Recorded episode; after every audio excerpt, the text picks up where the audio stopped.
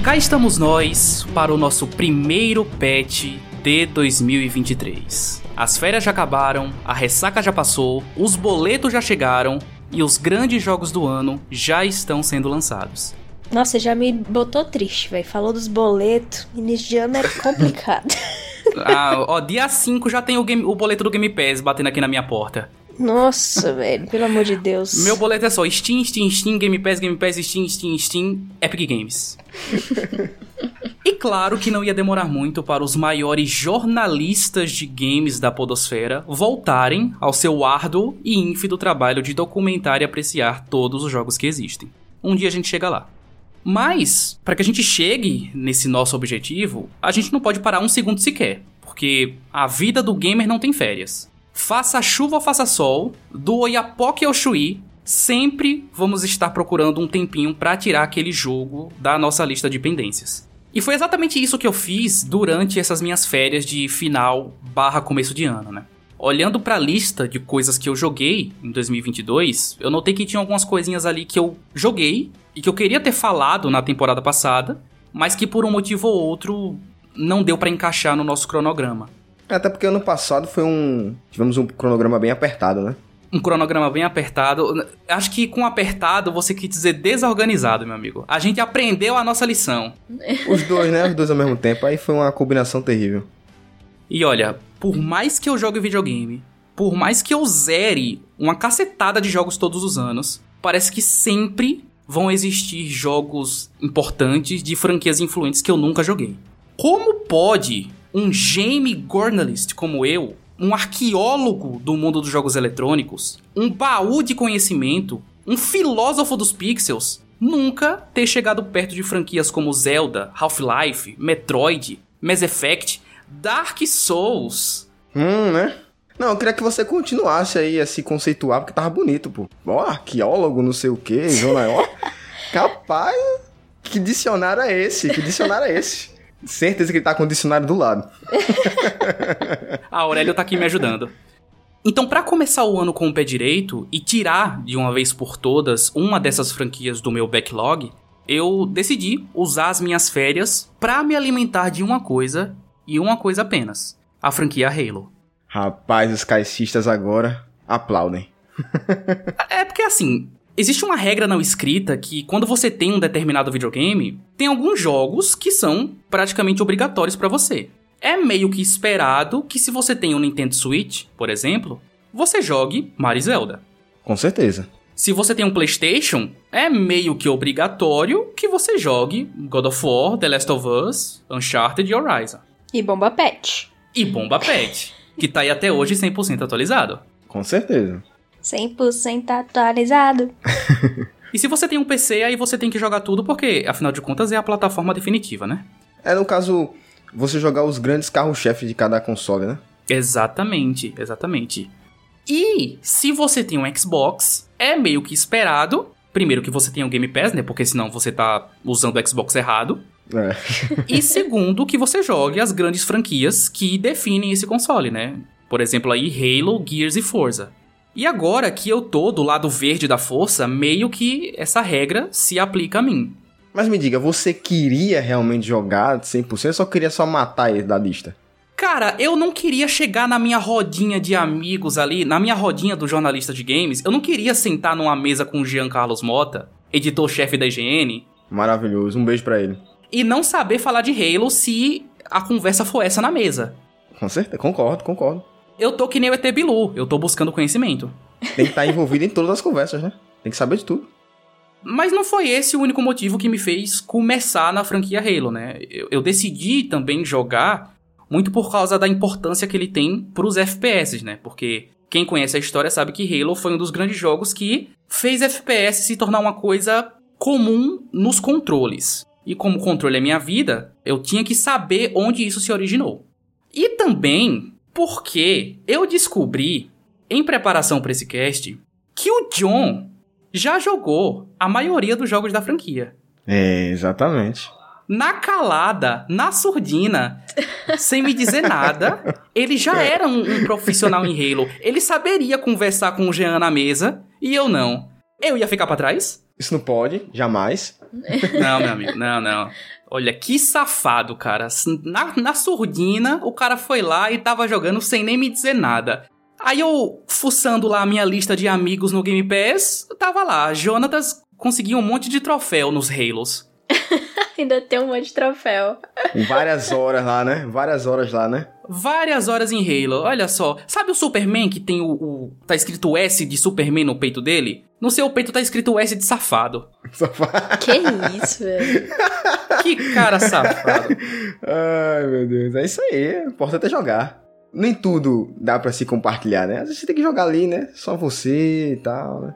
E eu quero saber, eu quero saber se o mesmo propósito seu, que foi parecido com o meu, de conhecer a franquia, vai resultar na mesma consequência. Porque eu virei um apaixonado por Halo. né? Não, eu não tive tempo de conseguir jogar tosco, até porque eu tenho um impedimento aí, né? Tem um dos jogos que não, é, não tá pra PC. Mas eu me apaixonei pela franquia Halo. Vamos ver se a mesma coisa vai acontecer com você. Vamos descobrir, né? Vamos descobrir. Vamos descobrir. Vamos descobrir. E claro, eu decidi jogar Halo muito também porque ele foi um jogo que lançou junto com o primeiro Xbox. Diferente de hoje em dia, que videogames lançam sem jogo nenhum, na época, os videogames lançavam com 10, 15, 25 jogos, né? Como foi o PlayStation 2, que lançou com quase 30 jogos aí. O Halo, ele tava lá desde o seu lançamento. E uma coisa engraçada é que a primeira vez que o, o Halo ele foi mostrado, ele foi apresentado, né, ao mundo pelo Steve Jobs. E ele era pra ser um jogo exclusivo de Mac. Que, co- que coisa, né? Imagina, cara, ho- hoje em dia a gente tem que comprar um Mac de 30 mil reais pra jogar Halo. Mas eu acho que nem chegaria a ser famoso como ele é hoje, né? Não, ia ficar muito nichado, não ia nem sair. É, eu não conheço nenhum jogo que seja exclusivo de Mac. Eu não acho que é uma, não acho que é uma plataforma que você se compra pra jogar, né? Na verdade, é aquele negócio, né? O- as, as empresas é que tem que se virar pra trazer o jogo pro Mac, porque a galera não quer pro Mac, né? O último jogo famoso que eu vi que teve versão pra Mac foi o Village. E é uma parada assim bem impressionante, né? Verdade. E, é porque é um jogo grande, né? Mas igual você falou, geralmente quem tem Mac não é pra jogar, né? O cara usa mais pra trabalho. E todo mundo sabe que o Bill Gates, ele tinha, né, um- uma relação aí um pouco complicada com o Steve Jobs, né? É, todo mundo que fez curso de informática assistiu aquele filme lá, Piratas do Vale do Silício. E aí, quando o Steve Jobs apresentou esse jogo ao mundo, o Bill Gates simplesmente foi lá e comprou a Band. Ele falou: não, nada disso, meu amigo. Vai ser exclusivo da Microsoft. A Band, né, que a gente conhece hoje por Destiny, Você que você ia falar da emissora? é a Band que a gente conhece hoje pelo Faustão, né? É, então. E que agora é propriedade da PlayStation, né? A PlayStation comprou a Band. Ela foi fundada lá em 91 e foi uma das principais, um dos principais estúdios que ajudou no desenvolvimento do primeiro Xbox. Né? Eles estavam lá desenvolvendo o primeiro Halo pra sair junto com o primeiro Xbox, Eles podem dizer, eu estava aqui quando tudo era mato. quando tudo era mato. E agora eu tô na concorrente. É, que coisa, né? Mudo gira. É. Não gira não, capota.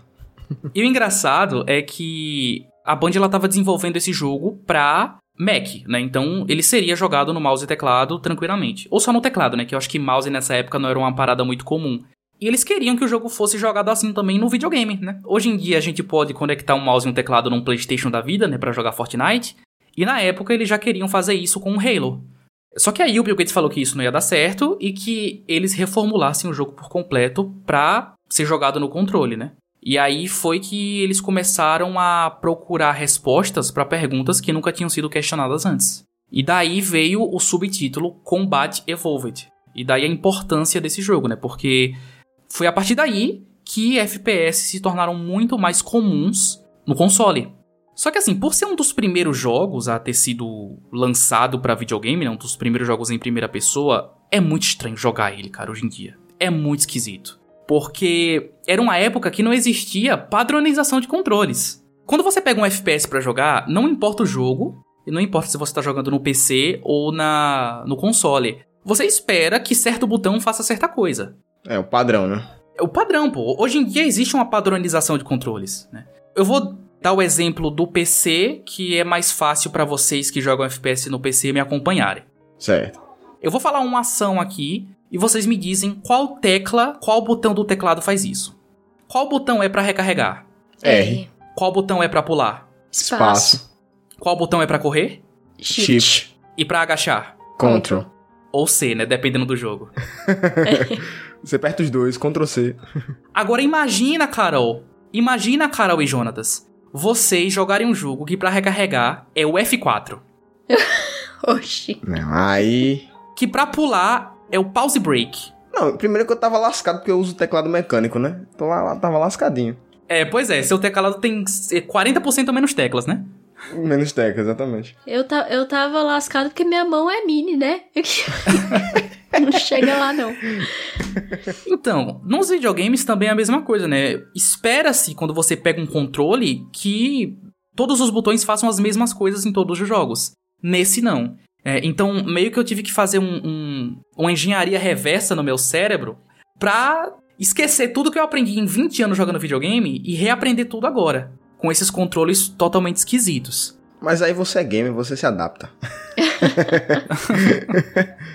o problema é jogar outro FPS que está no padrão comum. Em seguida, então, lascou. É, aí não dá. É tipo zerar Gears of War 1 e depois ir jogar Fortnite, apertando R1 para recarregar. Eu sei porque eu passei por isso. e ainda esperar o timezinho para recarregar certinho, rapaz.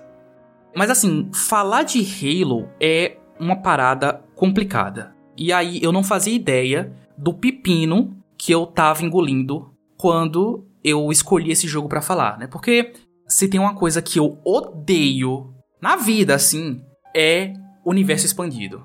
É coisa muito grande.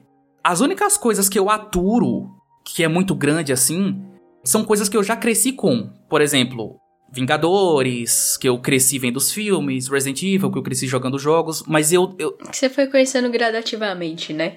É, eu fui conhecendo quando esses universos estavam sendo criados, pô. E. E, e eu sou um idoso. Pô, gente, eu já sou um idoso de 20 anos, né? Eu não tenho mais paciência pra agora, do nada, entrar num universo que já é enorme e aprender tudo sobre ele. Já eu sei o contrário, cara. Não é que eu odeio, mas eu fico muito agoniado, eu fico ansioso porque eu quero saber tudo. Então, esse é o meu problema, cara. Eu sou um, um, um game journalist. Eu tenho que saber tudo. É o meu trabalho, pô. Daí eu pensei, tá, o Halo 1, o quanto de lore ele pode ter, né? Não vai ser muita coisa, né? Vai ser fácil falar sobre o Halo. Que nada, rapaz. Que nada. Porque o primeiro Halo parece que eu comecei uma série da segunda temporada. Então, tem uma porrada de coisas que acontecem antes, muita lore, muita história, isso foi um desafio, cara. Foi um desafio conseguir preparar um roteiro para esse jogo. Por sinal, seria até interessante, antes de você jogar o Combate Evolved, era jogar o Reach. Então, eu tenho uma coisa para falar sobre isso, mas eu vou deixar um pouco mais pra frente. Segura esse comentário, segura esse pensamento aí. Beleza, beleza. Mas assim, só dando uma contextualizada, né, para vocês entenderem mais ou menos ali qual que é um pouco da, da premissa da história do primeiro Halo. Ele é um jogo futurista, né? Então, como toda obra futurista, a Terra já se foi. Na verdade, ela não, não se foi, né? Ela meio que superlotou. Então, os humanos tiveram que começar a explorar outros planetas, outras galáxias, em busca de lugares para continuar habitando. Procurar outros planetas para destruir, né? Porque não basta destruir só a Terra. E a primeira cutscene do jogo, ela já mostra o quão futurista ele é, né? Porque a gente começa vendo uma nave gigantesca, tipo, do tamanho de um Star Destroyer, assim, do Star Wars. Olha só, fazendo referência a Star Wars. Olha, ele sabe o que é, ó. Ele sabe o que é. é. Tá crescendo, meu menino. e nisso somos apresentados ao nosso grande protagonista aí, né? O que vai acompanhar a gente durante a maioria dos jogos da franquia, o Master Chief. O grande, o lendário. O len... E é grande mesmo, o cara tem mais de dois metros. é verdade. O Master Chief, ele é um espartano, né, que não tem nada a ver com Kratos, tá? E foi uma coisa que eu percebi também jogando os jogos da franquia, é que ele tem muita referência à mitologia grega. Nomes, deuses e coisas do tipo. Mas faz todo sentido, né? Porque, tecnicamente, os espartanos, eles são guerreiros, né? Tanto da mitologia grega como aí, né? São a linha de frente, né, da, da, da humanidade. Assim como os espartanos é a linha de frente da, da, da Grécia. E o jeito que eles são criados, né, que eles são formados, é bem parecido com que são, com que eram os espartanos mesmo, né?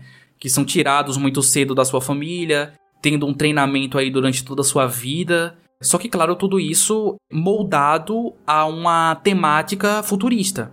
E enquanto os seres humanos estavam explorando aí o universo, eles começaram a encontrar alguns artefatos estranhos, alienígenas, né, em todas as galáxias, que é o que dá nome ao jogo, né? Que é o Halo. Que é um conceito muito da hora, cara. Os fãs de Halo que estão ouvindo esse cast, né? Deve estar tá pensando, é, é uma criança que tá descobrindo hoje que o Darth Vader é pai do Luke, né? é um conceito muito legal, porque imagina um anel, uma aliança, que dentro dela tem um planeta. Então é, é, é meio que um, um planeta anelar. É um planeta com sua própria fauna, flora, atmosfera. A gravidade, né, que é interessante pra caramba. Gravidade. Existem muitos desses Halos, né, pelas galáxias inteiras, que foram criados aí por civilizações que vieram muito antes.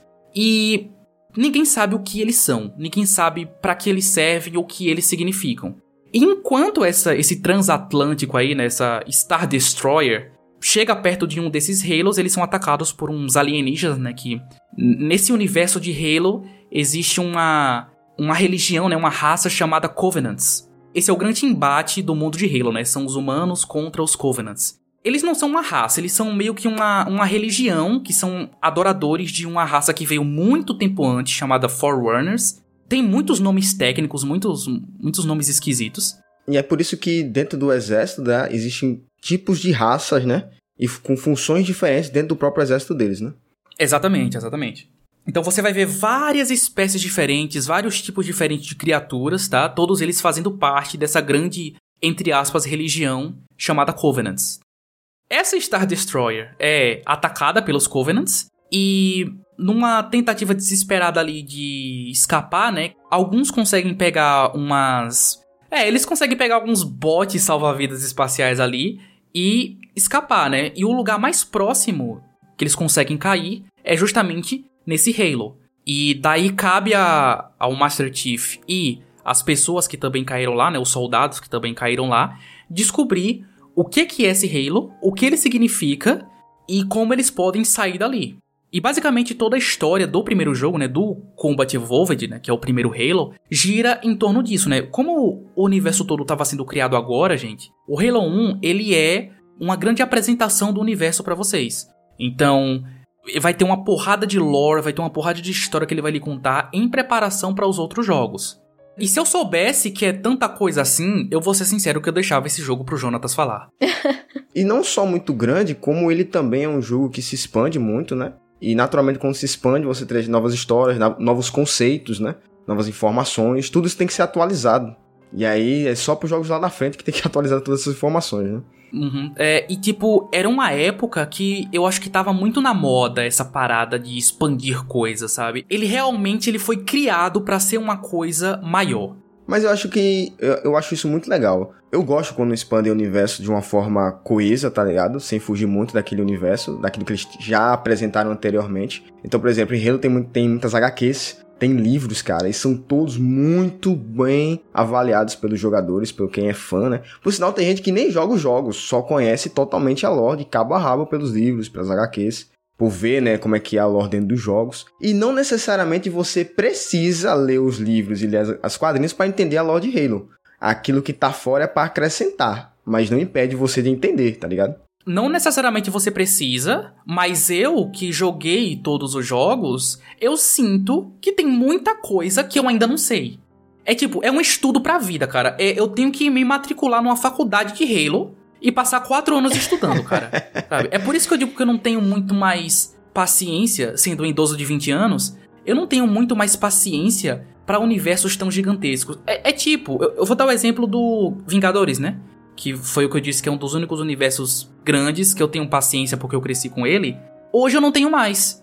Tudo que veio depois de Ultimato, eu não vi quase nada. Porque eu, eu, eu não consigo mais ter tempo e cabeça para acompanhar o crescimento desse universo, cara. Eu não sei se aconteceu com vocês também. Não, você não. Comigo não. No meu caso, foi depois que inventaram esse negócio que agora tem que assistir a série também pra, se, pra entender. Não deu pra mim, não. Pra você já era. É. Mas uma pergunta, esses, esses HQs e tal foram antes ou durante a produção do jogo? Durante a produção do jogo. É, foi enquanto os jogos estavam sendo lançados. Ah, legal, legal. Por isso que eles agregam muita informação, entendeu? Por exemplo, você, você não precisa necessariamente jogar Halo Reach para você entender a história dele, porque tem uma HQ que fala totalmente dessa história. Então, se você não quisesse jogar o jogo, era só ler HQ. É legal saber disso porque eu acho que a galera pensa muito que isso é só de agora, né? Questão de ter HQ, coisa mais que conta mais sobre a história do jogo, por conta de agora que os roteiros estão sendo mais valorizados, né, no jogo. Mas é legal saber que uma franquia tão antiga tem isso também. Eu não sabia. Ah, acontece a mesma coisa com Gears, né? Gears também tem um universo, um baita de um universo expandido. E não só o universo expandido, como eles amam fazer, é unir as HQs com os jogos. Tipo, no Gears você joga e vai desbloqueando capítulos de um HQ. Isso é maravilhoso, pô. Isso é maravilhoso. E hoje em dia, assim, até hoje você ainda descobre que certos jogos têm universo expandido ou contam coisas a mais em HQs ou livros. Por exemplo, um dia desse eu tomei um susto e descobri que existe HQs do Ghost, lá do, do COD 2. Nossa, eu devorei as HQs porque eu não sabia dessa informação. E junto com esse nosso personagem, esse nosso guerreiro Master Chief, nos acompanha também, né, a nossa fiel escudeira aí que vai nos acompanhar durante muitos jogos, que é a Cortana. Ah, Cortana. O meu coração. Ora, ora. que nome conhecido esse? Gente, eu juro, eu juro, eu não fazia a mínima ideia que a Cortana do Windows era a Cortana do Halo. Meu Deus, não sabia dessa informação? Eu não fazia a mínima, a mínima explodiu sua cabeça, né? Mano, mas certeza que quem tá ouvindo isso agora também tá tipo, uou, como assim? O mundo acabou de mudar. e, esse, e você acabou de falar a melhor personagem do universo de Halo. Cara, não tem como você não amar a Cortana, cara. Nossa, que personagem maravilhoso. A Cortana, ela é uma inteligência artificial, né, que vai ajudar a gente aí durante os jogos, dando informações de lore, ajudando a gente em combate, puzzles, enfim. Vai ser a vozinha na nossa cabeça que vai fazer companhia pra gente aí enquanto a gente está jogando. Ela, ela é a grande mente que faz o Tiff trabalhar, né? Porque é ela, ela que dá o norte, ela que dá a direção, ela que diz o que fazer, como fazer, quando não fazer. Ela é simplesmente a mente e o, o, Tiff é o corpo, tá ligado? ela é o copiloto do rally. É, exatamente, mais ou menos isso. E, cara, foi muito louco voltar para 2001 para jogar esse jogo, porque o conceito que eles tinham antes de FPS é muito diferente do que a gente tem hoje em dia, né? O que eles é, interpretavam na época de por jogo de tiro em primeira pessoa. Porque, por exemplo, uma coisa que eu demorei muito a me acostumar e eu praticamente não me acostumei até zerar o jogo é que não tem botão de correr. Ah, sim. O boneco, ele não corre. E aí eu comecei a apertar os botões, apertar, ué, será que tá faltando botão aqui? Será que tinha mais botão na época que eles tiraram? Daí eu fui lá no menu do jogo, no esquema de controles, observei, olhei mais um pouquinho, mudei o esquema de controles, né, porque ele dá vários tipos de, de opção para você de controles, e não tinha botão de correr. E é muito estranho isso, cara. É que hoje a gente tá muito acostumado a sair correndo loucamente e dando um dashzinho no chão, deslizando. Mas eu acho que aconteceu com você o que aconteceu comigo. Que foi justamente de, a princípio, estranhar, mas depois se acostumar. Não achava tão lento, né? É, porque o boneco em si ele já corre bem rápido. É tipo. Pronto, eu, eu vou dar outro exemplo de um jogo que não dá para correr. CS 1.6. Não corre. Só que o personagem anda tão rápido que não faz falta, né? E aí no Halo, uma hora ou outra, você se acostuma. Só que isso, somado aos controles não padronizados, queimou um pouco os meus neurônios ali. E faz total sentido ele, ele não correr assim. Porque, como você disse, ele já é rápido por natureza, por causa justamente de todo o preparo físico que ele tem, né? Que o Tiff e todos os Spartans têm, e essa armadura que ele usa. Você não tem ideia como essa armadura é grande. É só você ver no próprio jogo, em comparação com os outros personagens que são humanos normais, né? Sem essa armadura, sem ser Spartan. Eles são extremamente mais altos, mais resistentes, mais fortes, mais pesados. É, quando eles caem no chão, o chão treme. Treme, exatamente. Eles, eles sobrevivem de quedas altíssimas, pô. Os caras é, toma tiro e não, não sente tanto impacto. É surreal. Aí dá até pra ver que ele é bem alto mesmo aí na gameplay, né? Que, tipo, os outros que tá acompanhando estão aqui, assim, um pouco mais baixo do que ele. Ele meio olhando de cima para baixo, sim. Uhum. É quando você chega perto de um soldadinho, aí ele fica olhando para cima, assim. Exatamente. E, tipo... Então, eles são, tipo, os super soldados, sabe? Sabe o projeto Super Soldados do, do que transformou o Capitão América, é mais ou menos isso. É mais ou menos isso. A história da criação do, dos espartanos é, é, é, bem bacana, mas pouquíssima coisa é contada nesse jogo. Esse jogo, ele tem uma história muito simples por ser o primeiro também, né? E ele vai focar em construir o universo para os jogos que virão depois, né? Por isso que é simples e ao mesmo tempo difícil falar desse jogo por conta, por conta disso, né? Você fica no meio termo ali entre ter que explicar a lore e ter que explicar a história do jogo. Mas claro que eu não joguei a versão original desse jogo lá de 2001, né? Eu joguei a edição de aniversário, que vem junto no pacote da Master Chief Collection, que se você assina o Game Pass, você já tem acesso a todos esses jogos. E uma coisa muito legal, cara, que esse jogo faz, que eu nunca vi nenhum outro jogo fazer, é que essa versão de aniversário, ela veio para comemorar os 10 anos, né, de Halo. Isso lá em 2011.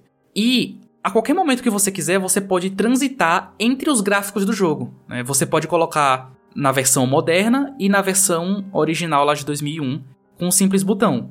Ou seja, mesmo sendo uma versão remasterizada, o tempo todo o jogo original tá rodando no fundo.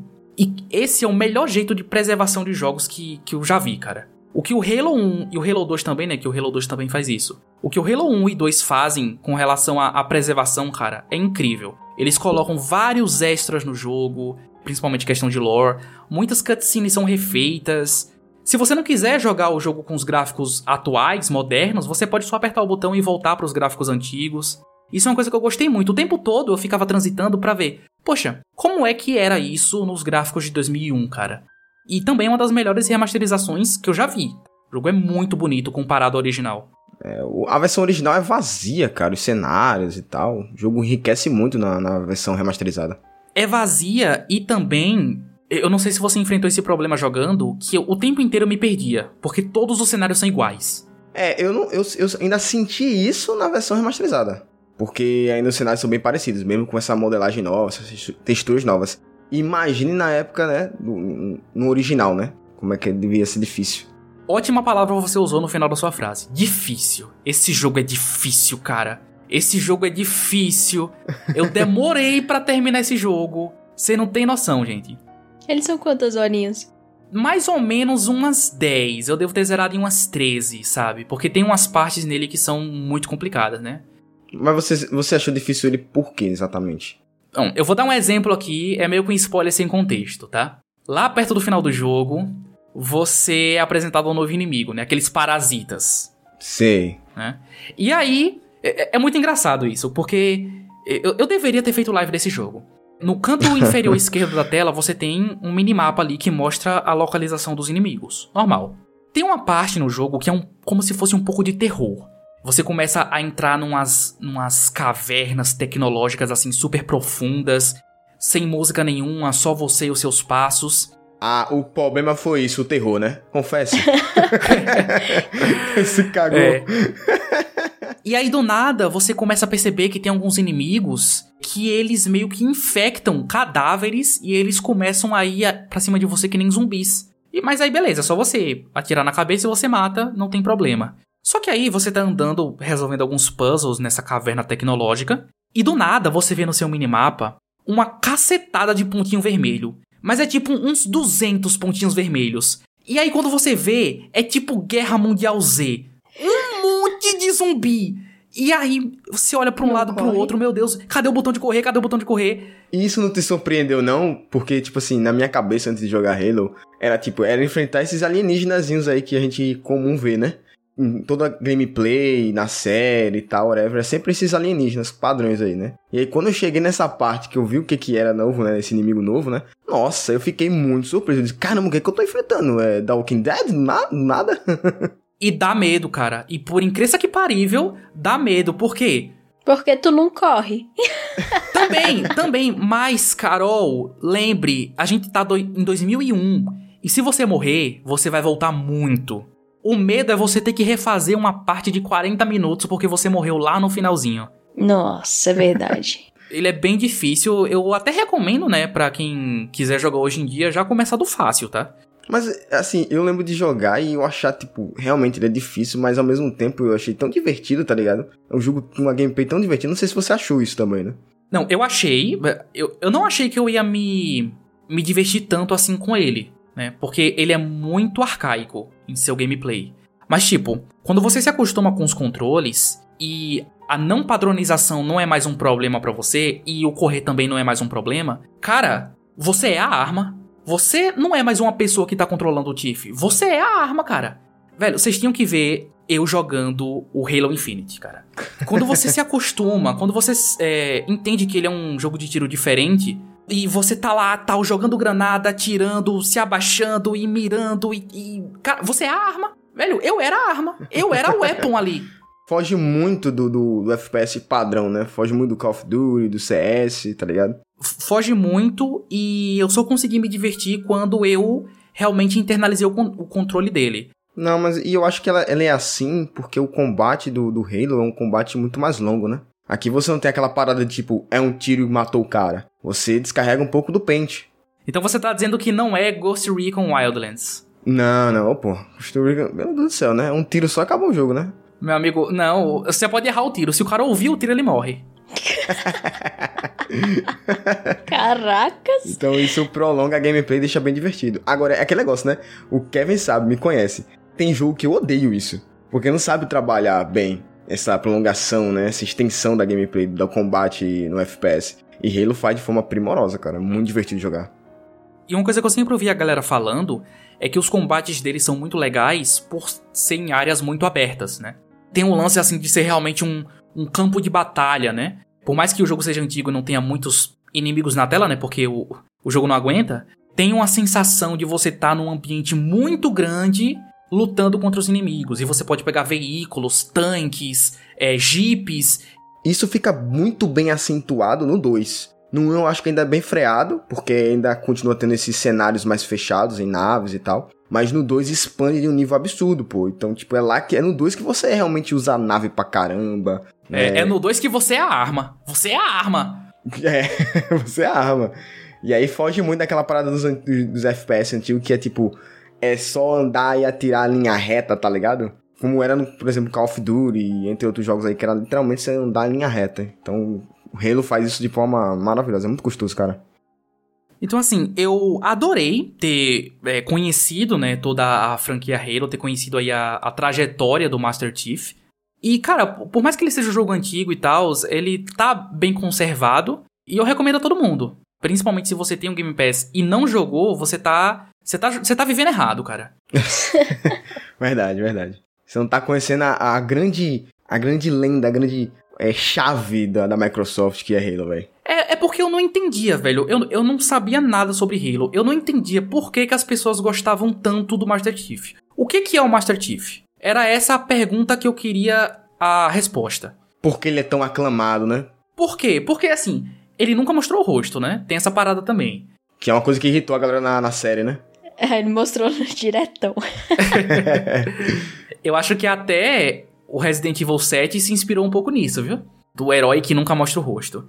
E, e, eu queria saber, velho, eu queria entender o, quem é esse cara, por que, que as pessoas amam tanto ele? Por que, que quem tem Xbox sempre fala muito bem de Halo e tal? É, é porque só tem esse jogo? Não, tem um motivo para isso. E voltando àquele comentário seu, Jonatas, de talvez seja mais recomendado começar do Halo Reach, eu discordo um pouco da sua colocação aí. Quando você compra a Master Chief Collection, né? Ah, desculpa. Quando você assina o Game Pass e baixa o Master Chief Collection, no menu do jogo, ele lhe recomenda a ordem cronológica da história, né? Então, ele vai lhe recomendar o Halo Reach, depois o primeiro, segundo, terceiro, ODST e 4. São esses os jogos que tem na, na coleção. Mas eu não recomendo que você jogue nessa ordem. E aí você decide se você vai ouvir um cara que começou a jogar agora ou a empresa que fez o jogo. Eu recomendo que você jogue na ordem que os jogos foram lançados. Então, primeiro 1, 2, 3, ODST, Reach e 4. Mas aí eu pergunto, por quê? Por que você quer a sequência que foi lançamento do jogo? Então, eu uso essa filosofia para tudo que eu vou consumir. Eu prefiro a ordem que foi lançada do que a ordem cronológica. Mas principalmente por causa do gameplay, cara por causa da estranheza que é o gameplay do Halo 1. Porque no Reach, o, Halo Reach, ele é uma prequela, né? Ele é o, o, jogo mais cedo na lore de Halo. Ele vai contar a história do planeta Reach, né? Que inclusive o Jonatas puxou aí que tem um HQ que conta a história desse jogo. Que inclusive para mim é a melhor história de todas, é a do Halo Reach. Pra mim é o melhor. Não, pelo amor de Deus. Disparado, disparado, disparado. Mas no Reach você já pode correr, né? O Reach é de 2010. Você já pode correr, o gameplay é muito mais fluido, tá? Muito mais palatável aos padrões de hoje em dia, né? Então vai ser menos estranho voltar pro, pro 1, né? Quando, depois que você jogar o Reach. Vai ser menos estranho, porque no Halo 2 você ainda não pode correr. No Halo 3 você ainda não pode correr. O primeiro Halo que você pode correr é o Reach. E depois o 4 também, né? Aí virou padrão já. É a Band querendo se despedir, né? Porque foi o último jogo que ela fez, né? da série Halo. então, eu recomendaria, para amenizar um pouco essa estranheza, vocês jogarem na ordem que os jogos foram lançados. Mas, mas eu, posso, eu posso dar minha opinião para contrastar com a sua? Aí, aí, aí quem tá nos ouvindo vai poder escolher. Qual dos dois escolhe? Qual das duas opiniões? Eu vou escolher aqui por quem tá ouvindo. Pronto, escolha. Eu vou falar a minha, vou falar a minha. Por quê? Na minha visão, eu acho que seria o ideal jogar o Reach não pela gameplay, mas pela lore. Pelo impacto que o Halo Reach tem dentro da lore de Halo. Quando você termina o Reach, velho, e você puxa pro primeiro, você entende toda a situação pré o 1 que tem um impacto absurdo. Porque o Halo Reach fala justamente, não dando muito spoiler, né? Mas ele é extremamente linkado, velho. É, tipo, é, é, é tipo Star Wars. Termina o Halo Reach, inicia Halo 1. Então, quando você termina o Reach, tem um impacto muito grande o final. Nossa, é muito emocionante, cara, o final do Halo Reach. E traz para você um background maravilhoso para jogar um. Na minha visão, para mim foi assim, maravilhoso entender o, o, que levou ao Halo 1. Então, a minha visão, acho que o jogador poderia, poderia escolher, tá ligado? No meu caso foi diferente. Eu joguei o 1 primeiro, e aí quando eu voltei pro Reach, eu ressignifiquei muitas coisas que eu tinha jogado no primeiro. Então fica esses dois pontos de vista aí. E aí, Carol decide agora, pelos ouvintes, qual que é a melhor ordem. Bom, se você é um ouvinte que não se importa muito com gameplay em questão de jogabilidade, não vai te importar muito e não vai fazer muita diferença para você se mudar muito, vai pelo Kevin. Mas se você é o cara que lê todas as coisas, que presta atenção em cada detalhe, todas as falas e diálogos, você vai pelo Joe. vai depender de que tipo de player você é. Ou seja, qual a conclusão que chegamos? Não chegamos em conclusão nenhuma. Em nenhuma, vai depender só de você. Perfeito. E uma coisa que eu evito um pouco fazer aqui no motor gráfico, e eu até desincentivo um pouco os meus amigos aqui na mesa a fazerem também, é falar de sequências, porque Tipo, você fala de um jogo, você apresenta a história, você conta a história do desenvolvimento, você fala lore, fala da gameplay. E aí, para uma sequência, o que, que você vai falar do jogo, sabe? Vai falar só as coisas que mudaram, vai falar só o que, que melhorou na história. Então fica meio pobre o episódio, sabe? Então é uma coisa que eu evito muito fazer, né? Porque não é de hoje que eu coloquei para mim que eu quero que todos os episódios do motor gráfico sejam uma atração por si só. Que eles nunca envelheçam, que eles sejam incríveis, não importa o momento em que eles forem ouvidos. Daqui a 10 anos, quando eu voltar para ouvir o podcast de Halo, eu quero sentir que ele ainda tá muito fresco. Então, como provavelmente eu nunca mais vou falar de algum Halo aqui, eu queria falar um pouco da minha experiência jogando os outros jogos da franquia, né? Porque o plano era jogar só o primeiro. Mas aí as férias estavam muito longas, acabou que eu emendei no segundo, depois no terceiro. Quando eu me dei por mim, eu já tava no Infinity, cara. Foi muito legal ver toda a trajetória do Master Chief, mas também foi muito legal ver onde a Band deixou ele e onde a 343 seguiu com a história, né? Porque assim, a Band, ela desenvolveu o Halo 1, 2, 3, ODST, que é tipo uma uma extensão, né, uma expansão do Halo 3, né? Tanto que ele leva o mesmo título, né? Halo 3 ODST, que não tem nada a ver com doenças sexualmente transmissíveis, antes que alguém faça piada. Nem passou pela minha cabeça. Ninguém pensou. Pior que não, velho. Mas é bom deixar avisado. É, sempre tem um. Ela fez o Halo 1, 2, 3, ODST e o Reach, sendo que o Reach é uma prequela. No Halo 3, sem dar spoiler, acontece uma coisa com o Master Chief que meio que é a Band dizendo: olha, já deu de Master Chief, vamos deixar ele quieto aqui no canto dele e vamos contar outras histórias desse mundo. É tipo assim, vamos deixar o Luke Skywalker no canto dele e vamos contar outras histórias com outros personagens no universo de Star Wars. Chega da família Skywalker por enquanto. E aí eles começaram a contar outras histórias com outros personagens desse mesmo universo, né? Daí veio o ODST, que são outros personagens. Depois veio o Reach, né, que é uma prequel, então são personagens totalmente diferentes.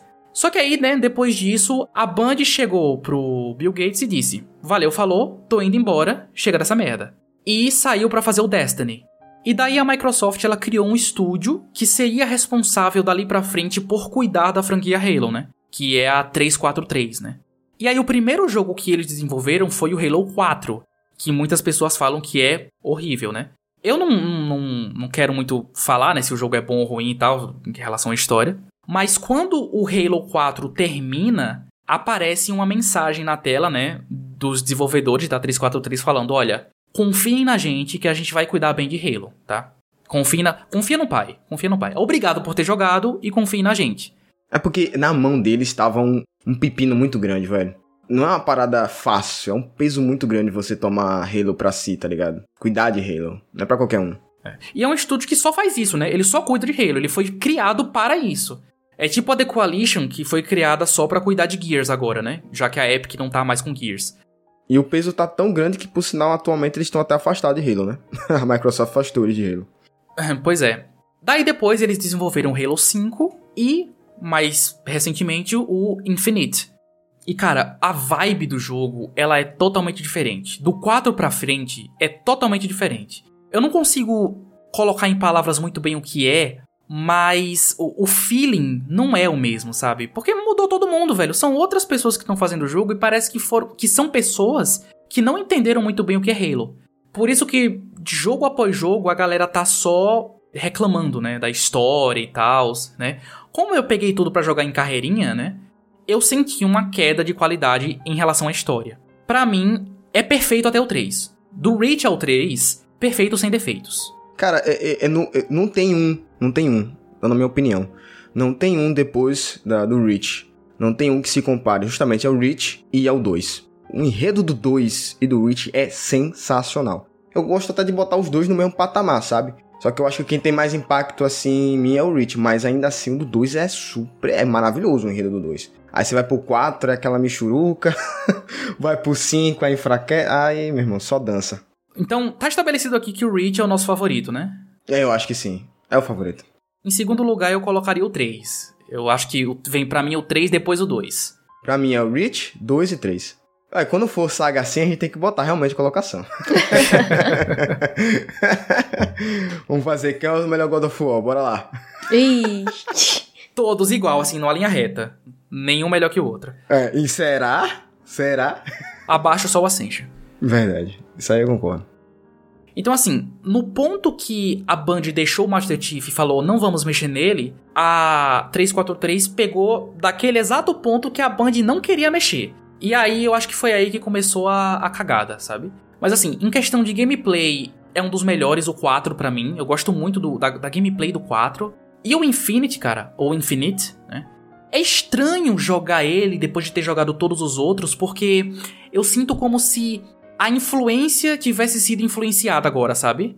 Porque agora ele é um jogo que ele bebe muito de outros jogos que melhoraram o FPS nesses 20 anos aí que Halo existe. Então, o Halo Infinite, ele é Far Cry, basicamente. É isso que eu ia comentar. E eu acho que para mim esse foi o grande erro de Infinite. Porque eu, não, para mim não precisa. Você não precisa, cara, pegar a influência do, do Far Cry. Até porque tem tanto jogo aí com influência de Far Cry. E acho que empobreceu o jogo retrocedeu. O que seria só tranquilamente avançar, continuar do mesmo jeito que tá. pois é.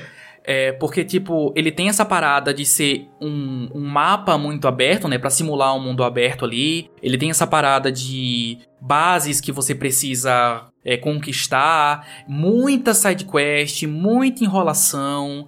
História boba, muito boba. Não gostei. Foi muito divertido jogar, porque eu gosto de Far Cry. Foi muito divertido jogar, mas com relação à história, cara, não me pegou assim. Me diga, me diga, confesse, o vilão do Infinity é bom? Você curtiu ele? É um dos vilões já feitos. Exato, esse é o ponto.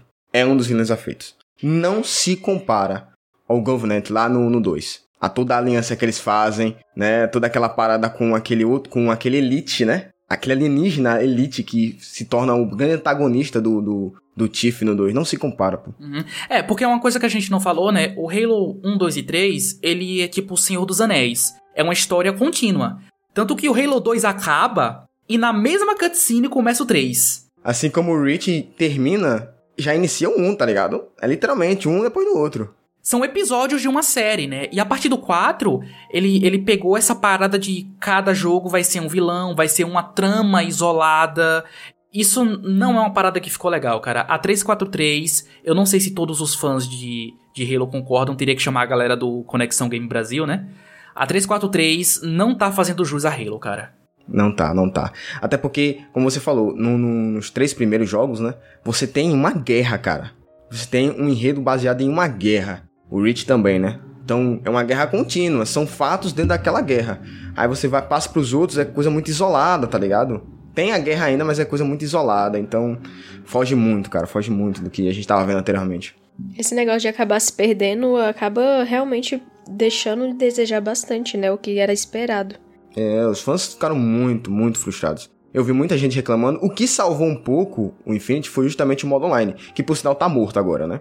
E é? Nossa, morreu rápido demais. É, tá morto. Morreu, morreu. Por sinal, foi um dos motivos da, da 343 ter sido afastada de Halo, né? A Microsoft afastou é, a 343 de Halo. Eu lembro que até quando lançou mesmo, assim, o povo reclamou muito. Não, foi uma febre. É, febre, mas ainda teve reclamação, mas ainda foi uma febre, né? Todo mundo jogando e pá. Mas o jogo já morreu, porque eles não souberam manter, não souberam trazer conteúdo, manter a galera jogando o jogo, né? E aí, meu irmão, foi só ladeira abaixo. Porque uma das coisas marcantes de Halo é justamente o modo online, né?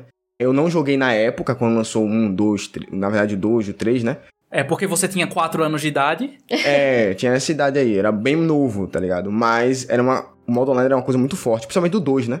É tanto que quando veio, né, essa coleção, a galera jogou muito o modo online da coleção. Então, porque era uma coisa muito famosa, muito amada pelos fãs. E aí quebraram a última coisa que poderiam quebrar no jogo, eles quebraram. Nossa, mas eles quebraram tudo, hein? Tinha ouro na mão, foi cagando tudo, gente. Como é que pode? É por isso que a, os fãs estão caindo muito em cima da Microsoft. Inclusive do tio Phil, né? Tio Phil, resolve essa, essa bronca aí, pelo amor de Deus. é, o cara pode acertar em tudo. Eu sequer encostei no multiplayer de nenhum Halo, né? Não é minha vibe, gente. Eu só jogo online com vocês mesmo. Mas eu até cogitei a ideia, poxa, estavam elogiando tanto o gameplay do Infinity ou Infinite, lá no começo, né? Eu vou dar uma testada, mas aí eu falei, ah, HD já tá cheio, vou desinstalar. Verdade, é muitos gigas por sinal, né? Meu amigo, o, a, o Master Chief Collection, 137 gigas.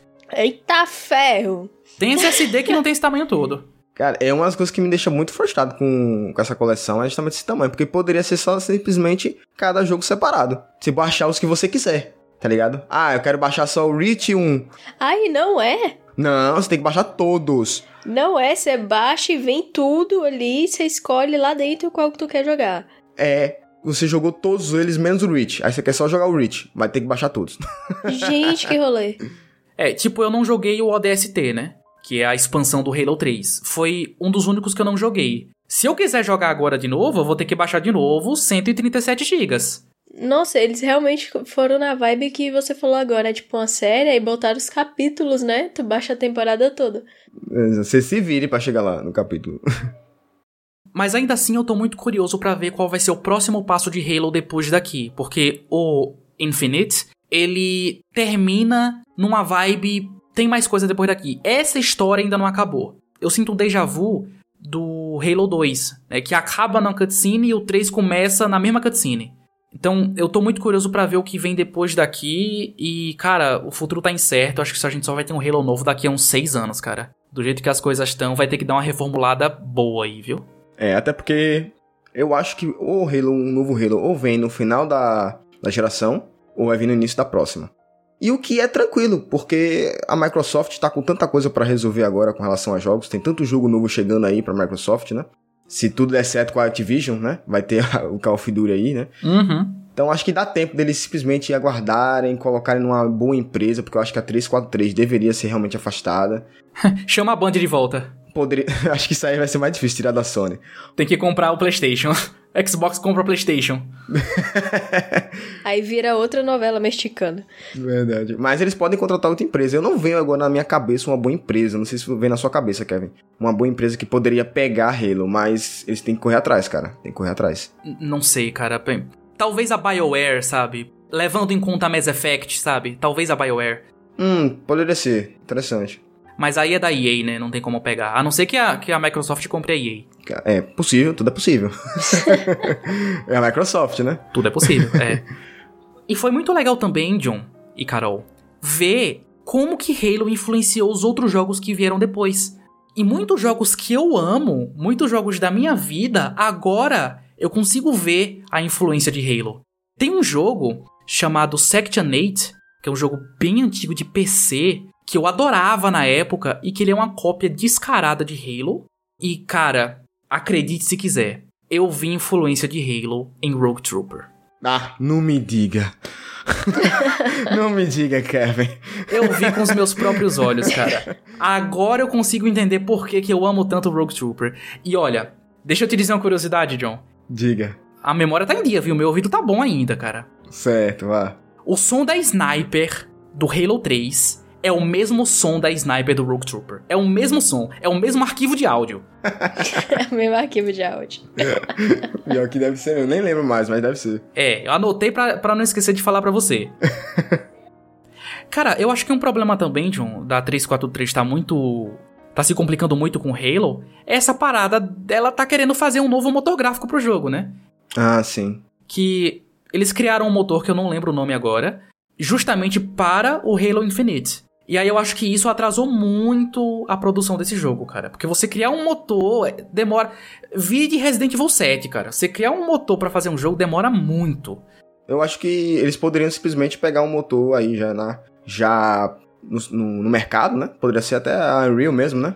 Não, cara, tem um ótimo exemplo. A, a The Coalition, que é quem tá cuidando de Gears agora, ela continua usando a Unreal Engine. Mesmo que a Epic não esteja mais envolvida, né? Porque todo mundo sabe que foi a Epic que criou a Unreal. A Epic não tá mais lá. A Microsoft não tem mais nada a ver com, com a Unreal. E eles ainda usam a Unreal. E ainda fechariam com chave de ouro, porque assim, nós estamos vendo aí outro jogo que é carro-chefe da Microsoft também usando o mesmo motor gráfico, que é o State of Decay 3. E a Coalition está no- ajudando a Undead Games a fazer, né, o State of Decay 3. Então, cara, casaria com chave de ouro. É, então, assim, eu acho que eles vão aposentar esse motor. Eu não vejo esse motor sendo usado em outros jogos. E usar Unreal, cara. Se até Final Fantasy XVI tá usando Unreal, cara, que dirá o novo Halo aí. E olha só, com- casado com isso que você falou, ainda vai ter tempo, cara, para os caras trabalhar bem nesse motor gráfico. Porque pra mim, mediante toda essa repercussão negativa que o Halo tá tendo, pô, dá um tempo pro jogo, pô. Não tem problema o jogo vir pro final da, da geração ou na próxima, não tem problema. Mas trazendo um jogo bom, porque é isso que os fãs querem. Eu acho que você agora entende, né? Uhum. Agora eu entendo. É, o que importa é trazer um jogo bom, pô. Um jogo que faça é, merecimento ao Master Chief, pô. O Master Chief merece um jogo bom. É, e que honre o que a Band fez, né? E que honra que a Band fez, exatamente. Agora eu entendo a tristeza dos fãs de Halo quando lembram da Band. É uma coisa que, vocês, que a gente falou em outros episódios. Tipo, pra acertar é muito fácil, velho. É só pegar e fazer a tal carta de amor ao Halo, pegando tudo que agradou nos outros jogos e, joga e jogando tudo num só, velho. Tem como salvar a gente, calma. Exatamente, não tem muito segredo. Se é uma coisa já afirmada, é só continuar naquilo. Bota os fãs que cresceram jogando Halo, bota essa galera pra fazer o Halo novo. Não, e pra testar também, dar os feedbacks também, né, e tal. Exatamente. Eu acho que é só. A, a Microsoft é a empresa perfeita pra isso, porque é uma empresa muito aberta, né? Ao que os fãs querem, né? Então, pô, a oportunidade tá aí. Eu torço muito pra um novo Halo bom. E cara, uma coisa engraçada é, que eu notei jogando Halo 3, quando você jogou, você jogou dublado, John? Dublado em inglês. Cara, eu joguei dublado em português, cara, e foi o maior erro da minha vida, cara. não deveria ter feito isso. Porque o, o Halo 3, ele já é 360, né? Ele foi lançado em 2007, então já é o 360. E ele é um jogo dublado em português em 2007, né? Então, cara, a dublagem é horrível. Horrível. Porque assim, até hoje a voz do Master Chief em português é meio esquisita, que ele fala que nem um robô. Mas Tipo, eu vou dar um exemplo aqui que eles não não tinham muita prática em dublar jogo, né? Então eles não sabiam se eles traduziam os termos ou deixavam os termos em inglês. E aí Halo eles traduziram como Halo. Ah, não, mentira. e o mais engraçado é eles falando. O Master Chief, esse cara de 3 metros de altura, chega pro, pro soldadinho e fala: E o Halo? é, é muito engraçado, gente. É muito engraçado. Não joguem o Halo em português, tá? Eu diria que nenhum. Mas sabe o que, é isso também? Não só questão de ser jogo, tá? É uma coisa que até vi um dia desses o Wendell Bezerra falando numa entrevista, que antigamente, como não tinha muito esse negócio de internet e de dublador ser conhecido pelo rosto, somente pela voz, às vezes eles faziam muitas coisas tipo nas coxas mesmo, sabe? Porque ninguém ia cobrar, ninguém ia brigar, ninguém ia cancelar nem nada. E jogo, como não era muito levado a sério antigamente, em questão de dublagem, eu acho que pode bem ter sido isso mesmo, sabe? Essa falta mesmo de vontade de fazer bem feito. Pois é, o 3 tem uma dublagem péssima, o ODST tão péssima quanto. Eu acho que o Reach é o que tem uma dublagem mais. mais legalzinha, mais bem feita. O 4 também, mas tipo. É porque como Halo tem muitos termos únicos, né? Tipo Forerunners, Covenants. É muita coisa que não existe tradução, né? Porque são nomes próprios. Eu entendo que fica difícil em português essas coisas, sabe? E fica muito engraçado. Então, se vocês tiverem a paciência de jogar o jogo em inglês, eu, eu recomendaria jogar todos da franquia, tá? Não jogue nenhum em português. Eu joguei porque chega uma hora que eu não tenho mais paciência, velho. Meu inglês é muito limitado e eu quero entender bem a história. Aí eu boto em português pra, porque é melhor para mim. Amigo, mas Halo ir pra ralo, caraca, bicho. É, complicado. não, ó, pra Halo, Halo e depois no Infinity, eles traduziram pra O Anel. E o Anel temos que deter o anel. Não, não. e uma outra coisa que eu também queria compartilhar com vocês. Se for dinheiro, eu quero. Não. pelo, pelo amor de Deus, meu amigo. Eu já tô lhe devendo muito para lhe dever dinheiro ainda. é que recentemente eu fiz um, um, upgrade aí, né? No meu Game Pass e eu assinei o Game Pass Ultimate. Né, tô testando aí já tem uns dias. Carol, sabe o que você me lembrou? Aquela música. Burguesia, burguesia, burguesia, burguesia, burguesia. Esse nosso amigo tá só a nata, viu? Ai, ai, continua, meu querido. Eu só queria fazer essa piada mesmo. Minhas economias de vida, gente. Tô gastando tudo agora no Game Pass. É. Eu vivo de renda, a renda vai tudo pro Game Pass. É investimento, é investimento. É, pô, ele falou no início do cast que os boletos eram só da Steam, do Game Pass. Tá investindo mesmo.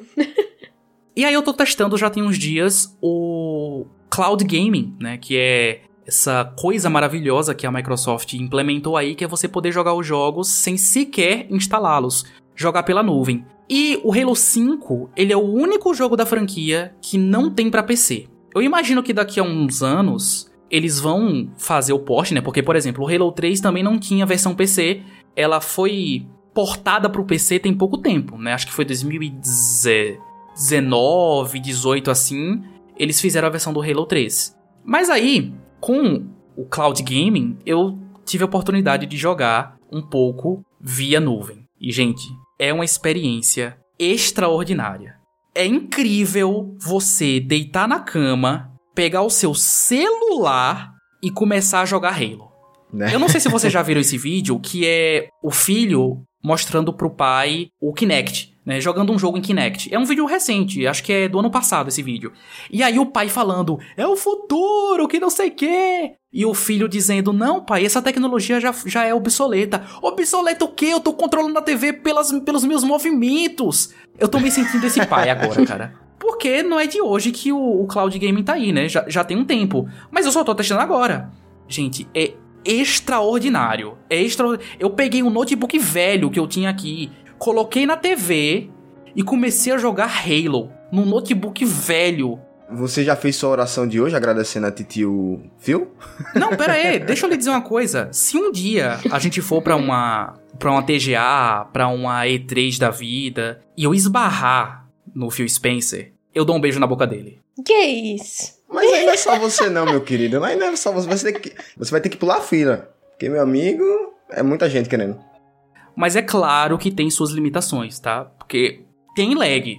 Eu tava jogando na internet no cabo, com o controle conectado no cabo, e ainda assim eu sentia um delay de uns meio segundos pra você fazer a ação e ele responder no jogo, sabe? E a resolução também não fica boa, né? Dependendo do jogo que você tá jogando, se for um jogo muito frenético, tipo Halo, né? Eu me sinto assistindo um vídeo no YouTube em 720p, às vezes 480. Mas assim, é, é, é uma mão na roda quando você não tem um console perto, né? Ou um PC. É, pois é. Eu não sei se eu seria capaz de ter paciência para zerar o Halo 5 desse jeito. Porque para um jogo de tiro tão frenético, é muito difícil você fazer um comando e ele só responder meio segundo depois. Mas, por exemplo, eu comecei a jogar agora o Persona 3, que eu nunca tinha jogado, né? Nem quando eu tinha PlayStation 2. E é um jogo de RPG por turno. E é perfeito, cara, perfeito. Eu não preciso instalar nada. Eu chego na sala, eu chego no, no meu quarto com o celular, eu chego no PC aqui. E só joga. Só jogo, cara. É fantástico. E sair pra ir no banheiro, pro trono, deve ser uma maravilha. Eu evito, cara, eu evito porque dá cãibra na, na, no, no, dá cãibra na perna de tanto tempo que eu fico no banheiro. Nas coxas. Não sai, não, não vai sair de lá do trono. Mas é surreal, cara. É surreal. Recomendo que, que quem puder teste. Eu até testei também aquele Crossfire X, que também não tem para PC, né? E ele tem uma campanha que foi feita pela Remedy, que é a mesma empresa que fez Alan Wake. E aí eu queria muito jogar essa campanha. E o povo meteu o pau nesse jogo. É, mas o jogo é ruim. E aí eu queria muito jogar essa campanha, né? E eu joguei um pouquinho dela pelo cloud. Mas também é a mesma coisa. Jogo de tiro é muito difícil. Você tem que ter muita paciência Faça o teste, faça o teste do Forza. É, Forza falam que responde muito bem. Mas um jogo de corrida não, não precisa de tanta resposta quanto um jogo de tiro, né? Isso. Esses jogos, né, que não precisam tanto, são bacanas no cloud.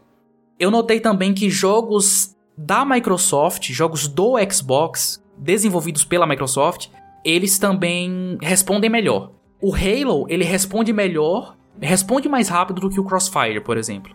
Mas fora isso, não tem tanta vantagem assim se você só tem um PC, sabe? É, são jogos muito específicos que você vai conseguir jogar do início ao fim. Eu quero zerar o Persona 3 pelo celular, né? Quero ter essa experiência, mas a maioria dos jogos precisa de uma resposta muito rápida. Se você não tiver, fica difícil de jogar. Mas aí o bom é que tem um catálogo gigantesco, né? Por sinal, você tem mais jogos que a gente, porque você tem Ultimate, tem jogos a mais, né? Ainda tem isso. É, um ou outro assim, mas eu acho que não vale a pena. Né? Já tô fazendo quase que minha, minha resenha do Ultimate aqui, né? Se você só tem PC, não vale a pena. Valeria a pena se eu tivesse um Xbox também, aqui em casa. Mas eu acho que ainda vai demorar muitos anos pra gente não precisar mais instalar nada num, num videogame no computador, sabe? A melhor alternativa é você baixar tudo, baixar os 137 GB, instalar no PC e tal. Acho que ainda vai demorar mais uns 10 ou 15 anos pra gente poder jogar qualquer coisa pela nuvem, sabe? Mas é uma ótima iniciativa e é muito impressionante. É muito impressionante, é um, é um bagulho de outro mundo.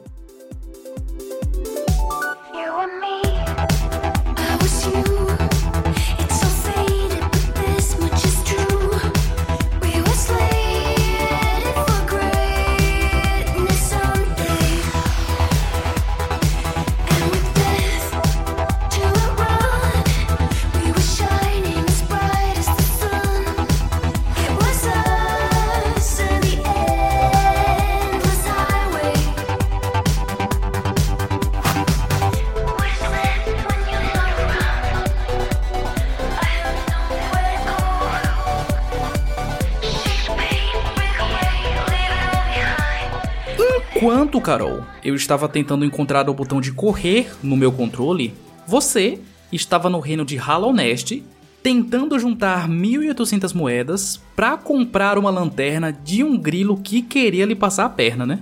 Resumiu bem, né? Cara, oh meu Deus.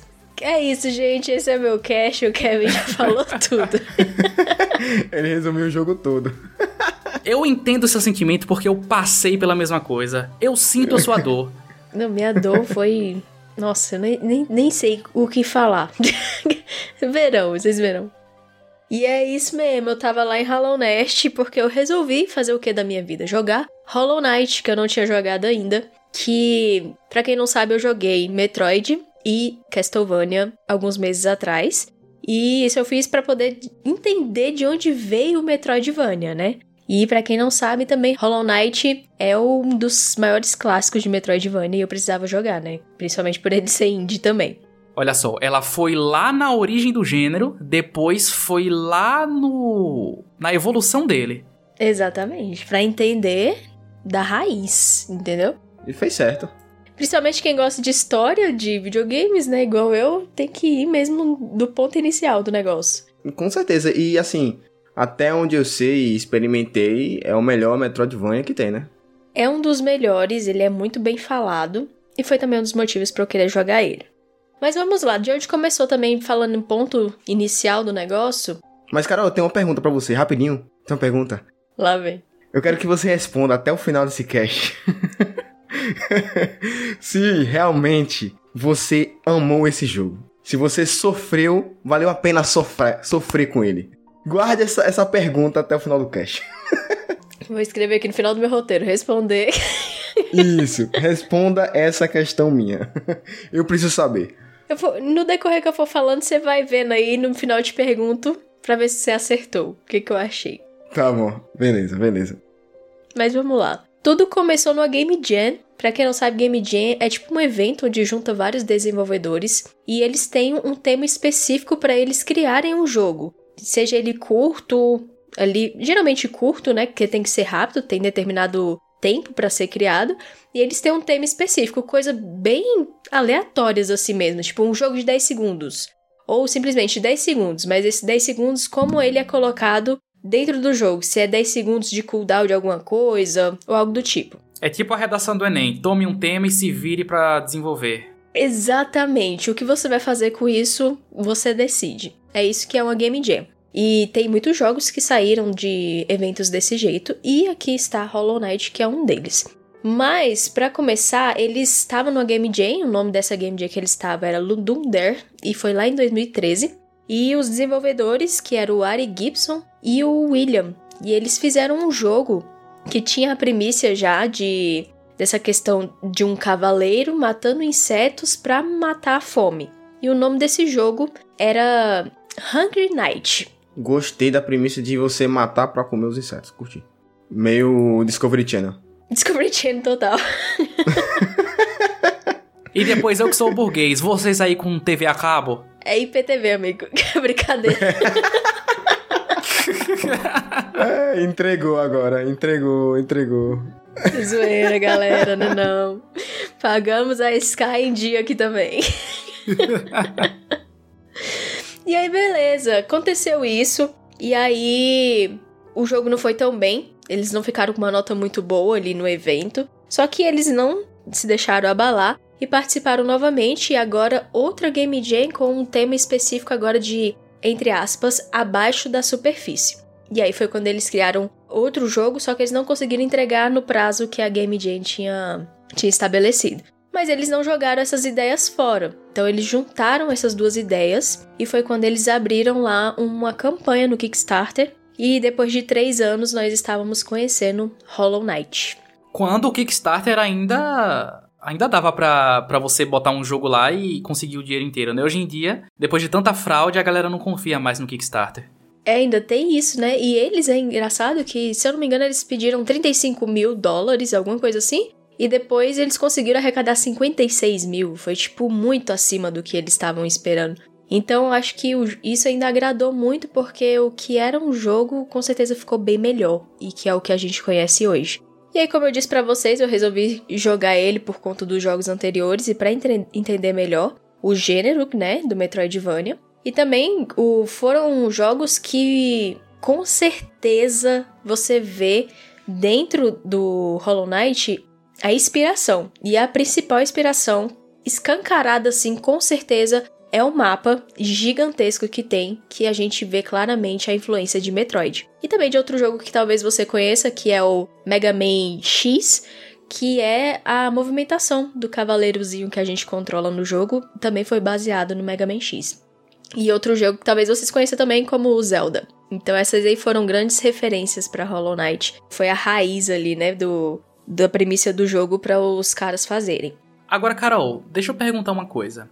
A vontade de você jogar esse jogo também não veio muito ali da sua rodinha de amizades? Porque geralmente os James Journalists falam muito bem desse jogo, né? Tipo, eu comecei a jogar Hollow Knight porque eu fiz um curso de introdução à, à criação de jogos, né? A, a desenvolvimento de cenários e tal, é, cenários 3D. E a minha professora, ela era muito fã de Hollow Knight, né? Toda aula ela falava de Hollow Knight.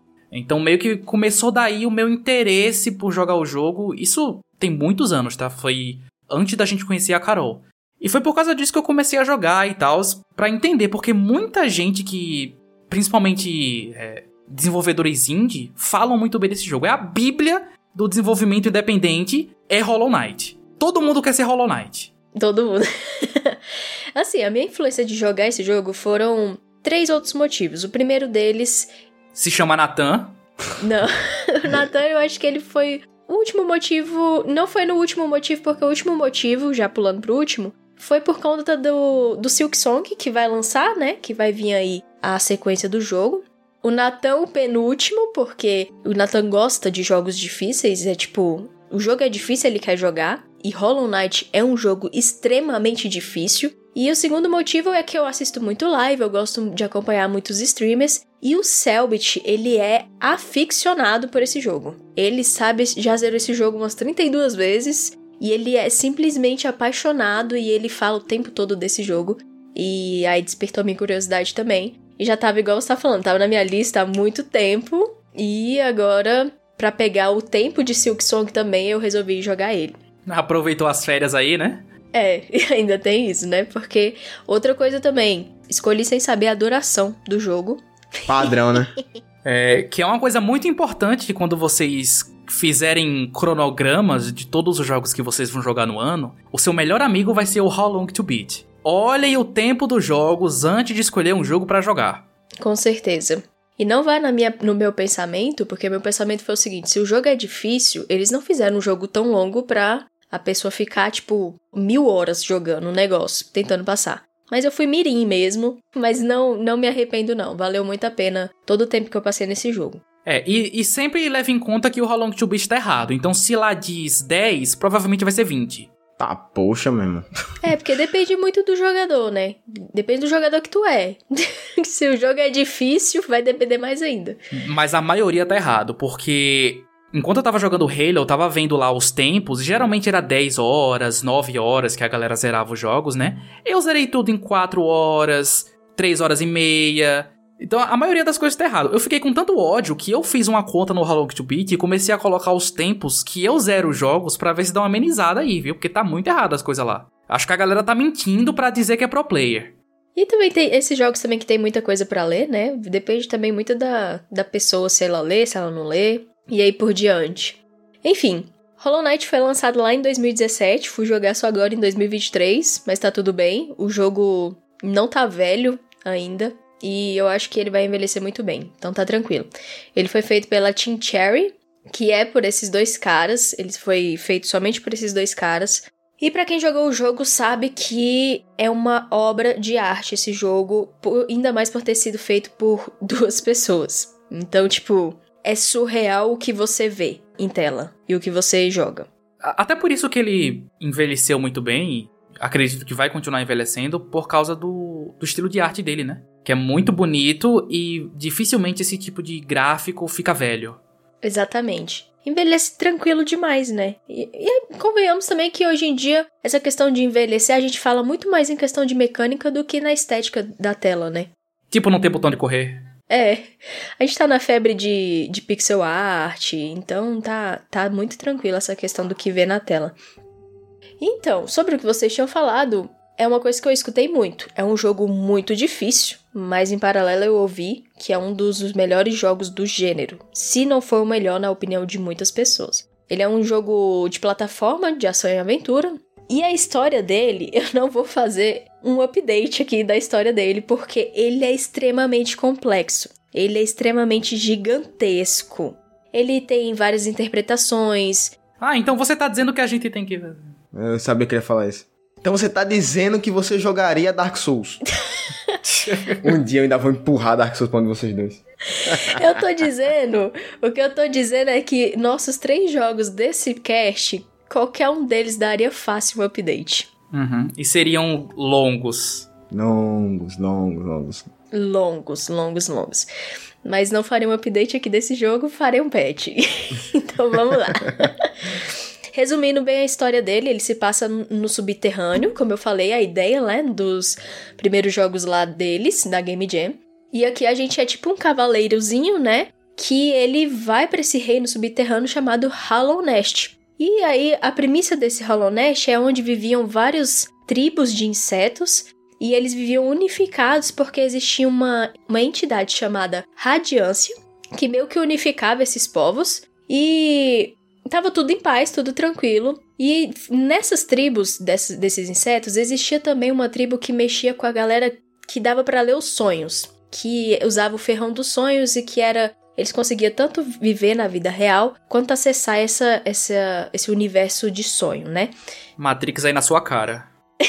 é tipo isso. E aí o que acontece? Uma galera começou a achar que a radiância, essa entidade, usava desses poderes para poder controlar a mente dos habitantes do reino de Halonest. Só que entre essas tribos, antigamente existiam os Wyrmins, que são seres que era como se fossem os dragões pra gente hoje em dia, sabe? Eles eram seres muito grandes, gigantescos, e que eles foram morrendo aos poucos. E aí dizem que o último que morreu, ele se tornou o Rei Pálido. E esse Rei Pálido, ele reviveu, reviveu porque esses Wyrms eles morriam e aí eles meio que não era o fim para eles, era como se fosse um troco de ciclo, uma troca de ciclo, sabe? Eles reviviam só que como outro ser. E aí um desses Wyrms morreu e ele renasceu como esse rei pálido. E aí dizem que aí entra as interpretações. Dizem que esse rei pálido, ele também foi nessa ideia de que a radiância, essa essa entidade, estava realmente usando desses poderes dessa tribo dos sonhos para manipular os habitantes de Halonest. Então o que, que ele começou a fazer? Ele começou a criar experimentos, criar seres que são seres igual ao cavaleiro que a gente controla, o nosso protagonista, e criando seres para eles serem vazios, para eles não terem sentimento nenhum. Por quê? Porque aí, quando a radiância tentasse entrar na mente deles, não teria nada ali para ser manipulado. E aí, consequentemente, o cavaleiro conseguiria derrotar a radiância e libertar todos os seres de Halonest. Bem resumidamente, essa é a história de Hollow Knight. Mas é tipo o resumo do resumo. Olha, eu vou dizer, você deve ter pesquisado muito para ter espremido isso aí, porque eu joguei, eu joguei e nada disso aí eu entendi. é aí que tá. Por quê? Porque o jogo ele é tão complexo, tão complexo, como é que você vai descobrir a história? Primeiro de tudo, ele é desse tipo de jogo que você tem que ler o que tá sendo colocado na sua tela, mas se você quiser e se você apertar para ler. Porque ele não vai te contar, ele não faz questão nenhuma de te contar. E como é que aparecem essas histórias? É através dos NPCs. Então os NPCs, ele, você conversa com eles, eles vão te contando uma coisinha ou outra. E quando eu digo uma coisinha ou outra, é tipo três, quatro linhas de texto. E ele te conta alguma coisa sobre o reino. E olhe lá. E às vezes não significa nada. E às vezes não significa nada, porque existe NPC que só tá ali mesmo para fazer uma graça, entendeu?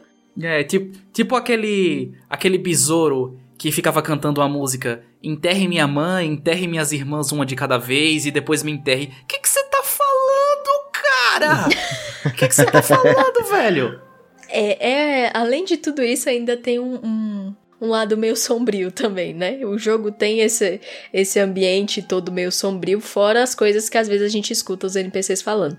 Ele me passa muito, Carol, uma vibe de animações tipo Noiva Cadáver, Exato, é o que eu ia falar. É o que eu ia falar. Ele tem uma vibe muito Tim Burton. E Tim Burton, era esse o nome que eu tava procurando. Muito. Agora falando um pouco das coisas que a gente vê no personagem principal, para vocês entenderem quem nunca viu, o nosso protagonista, ele é um tipo de de inseto, só que ele é um cavaleiro que foi criado pelo Rei Pálido, né? Nossa cabecinha é tipo uma caveirinha assim, que tem dois chifrinhos, uma cabecinha branca, dois olhinhos.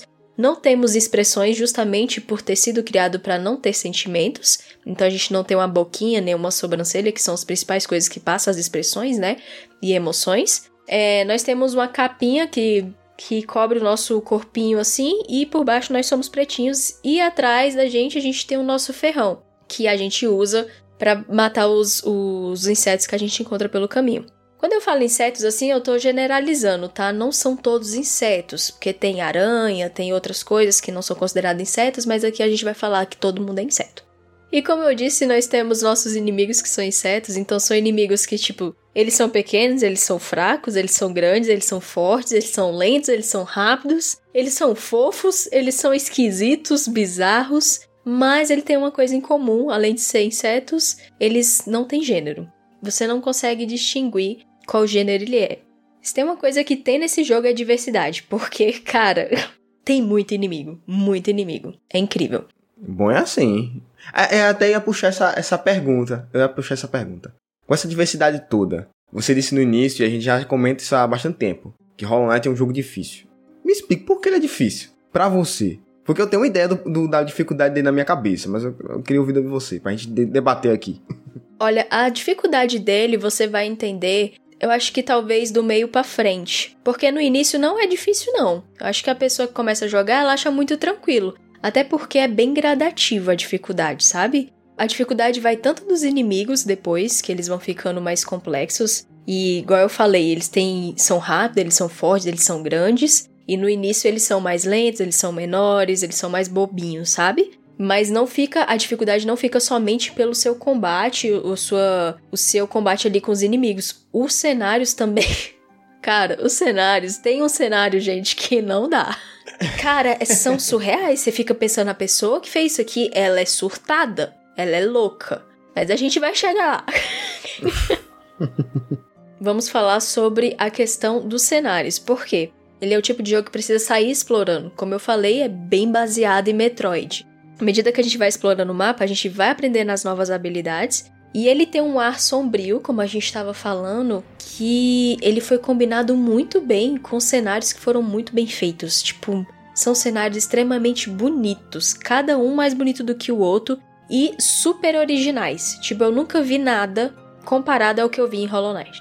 É porque, tipo, uma parada dark inspirada em insetos, eu nunca vi, assim. É, é, é realmente é um. É, é, é, tipo quando você joga Scorn, que você nunca viu aquele tipo de cenário em nenhum outro jogo, sabe? Isso, é essa sensação.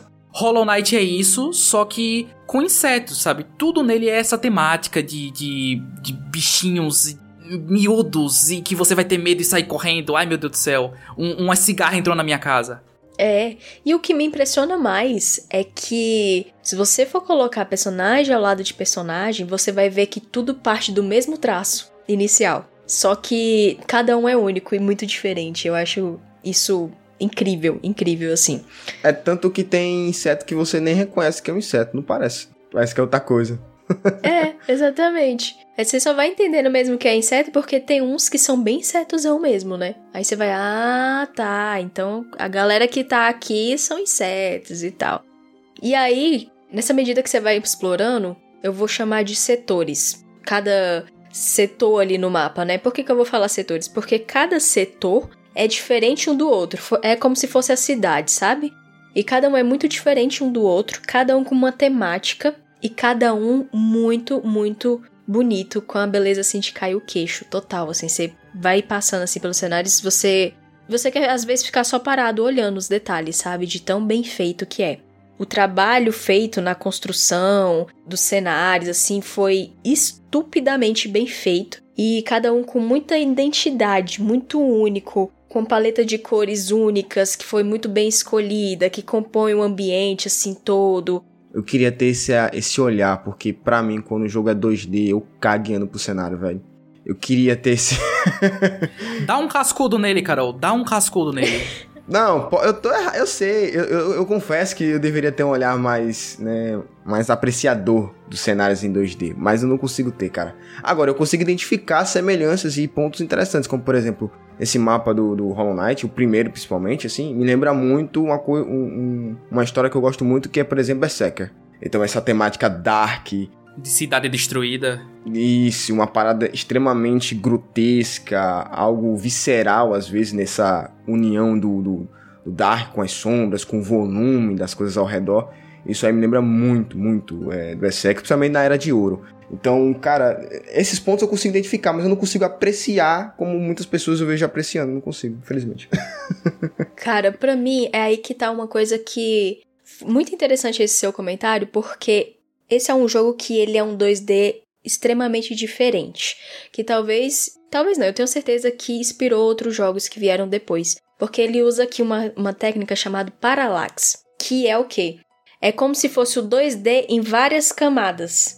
Então você consegue, você tem vê a camada lá de trás, você vê uma camada à frente lado de trás, você vê essa camada principal e na sua frente da principal você tem outra camada. E muitas das vezes em alguns cenários você ainda tem movimento da camada de frente da camada da frente. É como se fossem várias é, folhas de papel colocadas uma na frente da outra, cada folha tendo um desenho diferente, e quando você junta todas, elas formam um cenário. É, e é muito curioso eles usarem isso nesse jogo, porque é uma técnica que era muito usada no Super Nintendo, por exemplo, porque naquela época não existia 3D. E eles usando isso aqui dá um charme muito bacana, cara. Bom, falar em Parallax, tinha uma época da minha vida que eu adorava ficar colocando papel de parede Parallax no celular e ficava mexendo assim, mostrando pro pessoal. O pessoal ficava, ó, oh, tecnologia. Se você tiver curioso, quem não entendeu a, a, a, nossa explicação aqui, vai na Play Store e baixa um aplicativo chamado Galaxia Parallax. E aí você instala aí e você vai entender o que é um Parallax. É, é incrível, é incrível. E eu, eu sou muito apreciadora, né, desses detalhes de jogos e aqui eu fiquei, como diz o Nathan, embasbacada com os detalhes desses cenários. Estupefata. E aí entra o que a gente tinha falado sobre a dificuldade. Por quê? Porque os cenários eles são muito desafiadores. E um deles em específico, que quem jogou vai saber do que eu tô falando, é bem lá na frente mesmo no jogo, e ele se chama o Palácio Branco, que é o Palácio do Rei Pálido. Gente, que cenário dos infernos! Que aquilo ali é isso também que o jogo brilha nesse momento. Por quê? Porque não precisa de nenhum inimigo para ele ser difícil. E quando eu falo difícil, é difícil para um cacete. Não é um difícil. Ah, difícil, entendeu? É difícil os zumbis do Halo. Meu filho, é, é, eu acho que é uma das coisas mais difíceis que eu já vi na minha vida, assim, que eu já tentei jogar. Ah, você vai conhecer. Já já vou dar uma coisa muito mais difícil para você jogar. Fique tranquila, fique em paz. Não, eu tô bem. Não precisa. Não, não, você precisa. O que é isso? Faço questão. Não precisa, amigo. Tá tudo bem.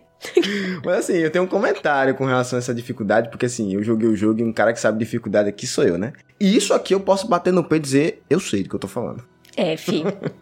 Mas eu joguei um jogo muito difícil ultimamente, acho que faz o que, uns meses que eu joguei esse jogo, que foi o Moon Scars. E ele é também um Metroidvania, é, puxado pro Souls-like, assim como o Hollow Knight. E assim, quando eu jogava esse jogo, eu sentia que a todo momento eu tava tenso. Porque a todo momento tinha um risco para mim. Uhum. Sabe? Tinha o risco dos inimigos, tinha risco do cenário. Muita coisa me, tra me, trazia risco. Então eu ficava extremamente tenso o tempo todo. E quando eu fui jogar o Hollow Knight, joguei, acho que sei lá, umas 5 horas, 6 horas de Hollow Knight, por aí. Acabei gostando um pouquinho do jogo. Mas nesse tempo que eu joguei, em vários momentos eu senti. Tipo, o jogo é difícil, concordo. Só que tem momentos que é tipo, de paz, assim, de tranquilidade, de que tem respiro no jogo. Eu não sei se você sentiu isso, Carol. Mas tem momentos que você só tá explorando o mapa, mapa, sendo um Metroidvania, você só tá explorando o mapa. E quando vem o boss, vem os inimigos, beleza, o jogo é realmente difícil, mas ainda tem essa respiração. Sendo que tem outros jogos que não deixam você respirar, cara. É, é surreal, pô. Então, o que eu acho que uhum. traz dificuldade no, no, Hollow Knight, né? Como se diz essa questão do cenário, mas ainda tiveram a consciência de equilibrar um pouco as coisas, porque tem jogo que nem faz isso, pô. Eu acho que ele é muito bem equilibrado, realmente, e faz todo sentido o que você tá falando, justamente por esse fato de que ele é uma dificuldade gradativa. Então, talvez até onde você tenha jogado realmente não tenha te desafiado. Muito pelo contrário, nessas primeiras horas de gameplay, o que o jogo te passa é justamente essa sensação de estar tá perdido. É isso, perfeito, Carol, isso. De você ficar procurando, tipo, que diacho eu tenho que fazer agora? Porque ele não te diz em momento nenhum. É tanto que o cartógrafo lá, né, fala isso. Pô, se você estiver se sentindo perdido, vem aqui que eu te dou um mapa. Exatamente. Por quê? Porque o jogo, assim, galera, você começa na superfície, para você descer, você entra por um buraco. Literalmente, você tem um buraco para entrar nesse mapa gigante que eu falei que existe. Você caiu, você pode ir para direita ou para esquerda. Você, na sua primeira escolha de jogo já vai fazer uma diferença gigantesca para você decidir a partir dali como é que vai ser sua gameplay. Você foi primeiro pra esquerda ou pra direita? Eu sempre vou pelo contrário, né? Eu vou pra esquerda. Eu também fui pra esquerda. Eu também. É. e aí voltei cão arrependido pra direita. Aí é uma coisa que eu tenho dificuldade também com jogos assim, porque eu sempre quero saber o que tem do outro lado. Então, tipo, eu cheguei ali e falei, cara, mas e o que tem pro outro lado? Aí eu paro o que eu estava fazendo e vou tentar ver o que tem do outro lado. Eu perco muito tempo de gameplay desse jeito, mas eu não consigo evitar a curiosidade. E Carol, você não tem ideia de como isso é agonizante para um cara que é jogador de Souls, velho. Isso é agonizante, porque a gente, cara que joga Souls, o cara é curioso, o cara quer em todos os lugares para descobrir itens, ver tudo, a gente quer ver tudo. E aí no jogo tem essas coisas, tem esses caminhos, só que eu ficava ansioso de ir pelos outros caminhos, né? A, a quais eu não escolhi ainda. Só que, tipo, ao mesmo tempo você ficava pensando, meu Deus, mas e esse aqui que eu tô indo, né? E o outro lá, e esse aqui que eu tô indo? Será que eu já fui ao fundo ao todo? Aí do nada me perco. Como é que volta pro outro?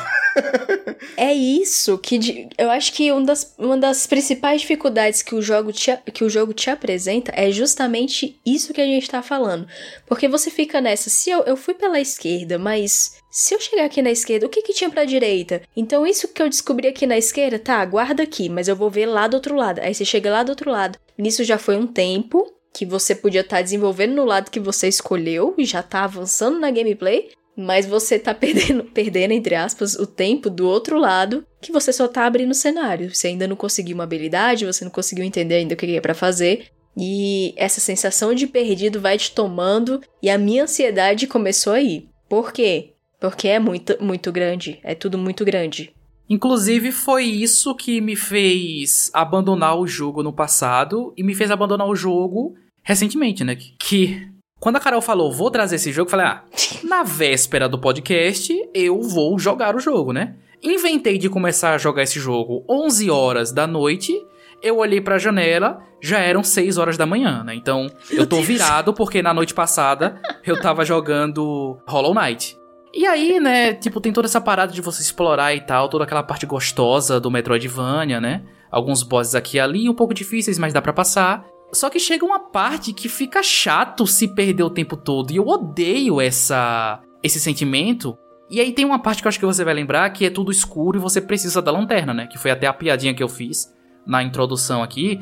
E aí, um besouro safado que vende a lanterna para você, ele lhe pede 1.800 moedas. E cada inimigo que você mata lhe dá uma, no máximo duas moedas, né? Eu olhei pro besouro, o besouro olhou para eu. Aí eu pensei, Grinding, meu amigo. Você quer que eu farme 1.800 moedas? Porque para farmar 500 para conseguir comprar os marcadores, né, que você pode marcar o mapa em diferentes lugares, para farmar 500 moedas já foi um trabalho enorme. Você quer que eu farme 1.800? Vou desinstalar o jogo. Então, das duas vezes que eu joguei, eu parei na mesma parte. E pior, gente, eu nem sabia disso, porque eu simplesmente desci e fiquei tentando vagar. no escuro. No escuro? Foi. Você. Nossa, Dark Souls mesmo, esse menino, viu? Ah, meu amigo, vambora. Porque na minha cabeça. Mas, veja, o jogo não parece de indicar que você tem que só andar ali naquele escuro? Sim.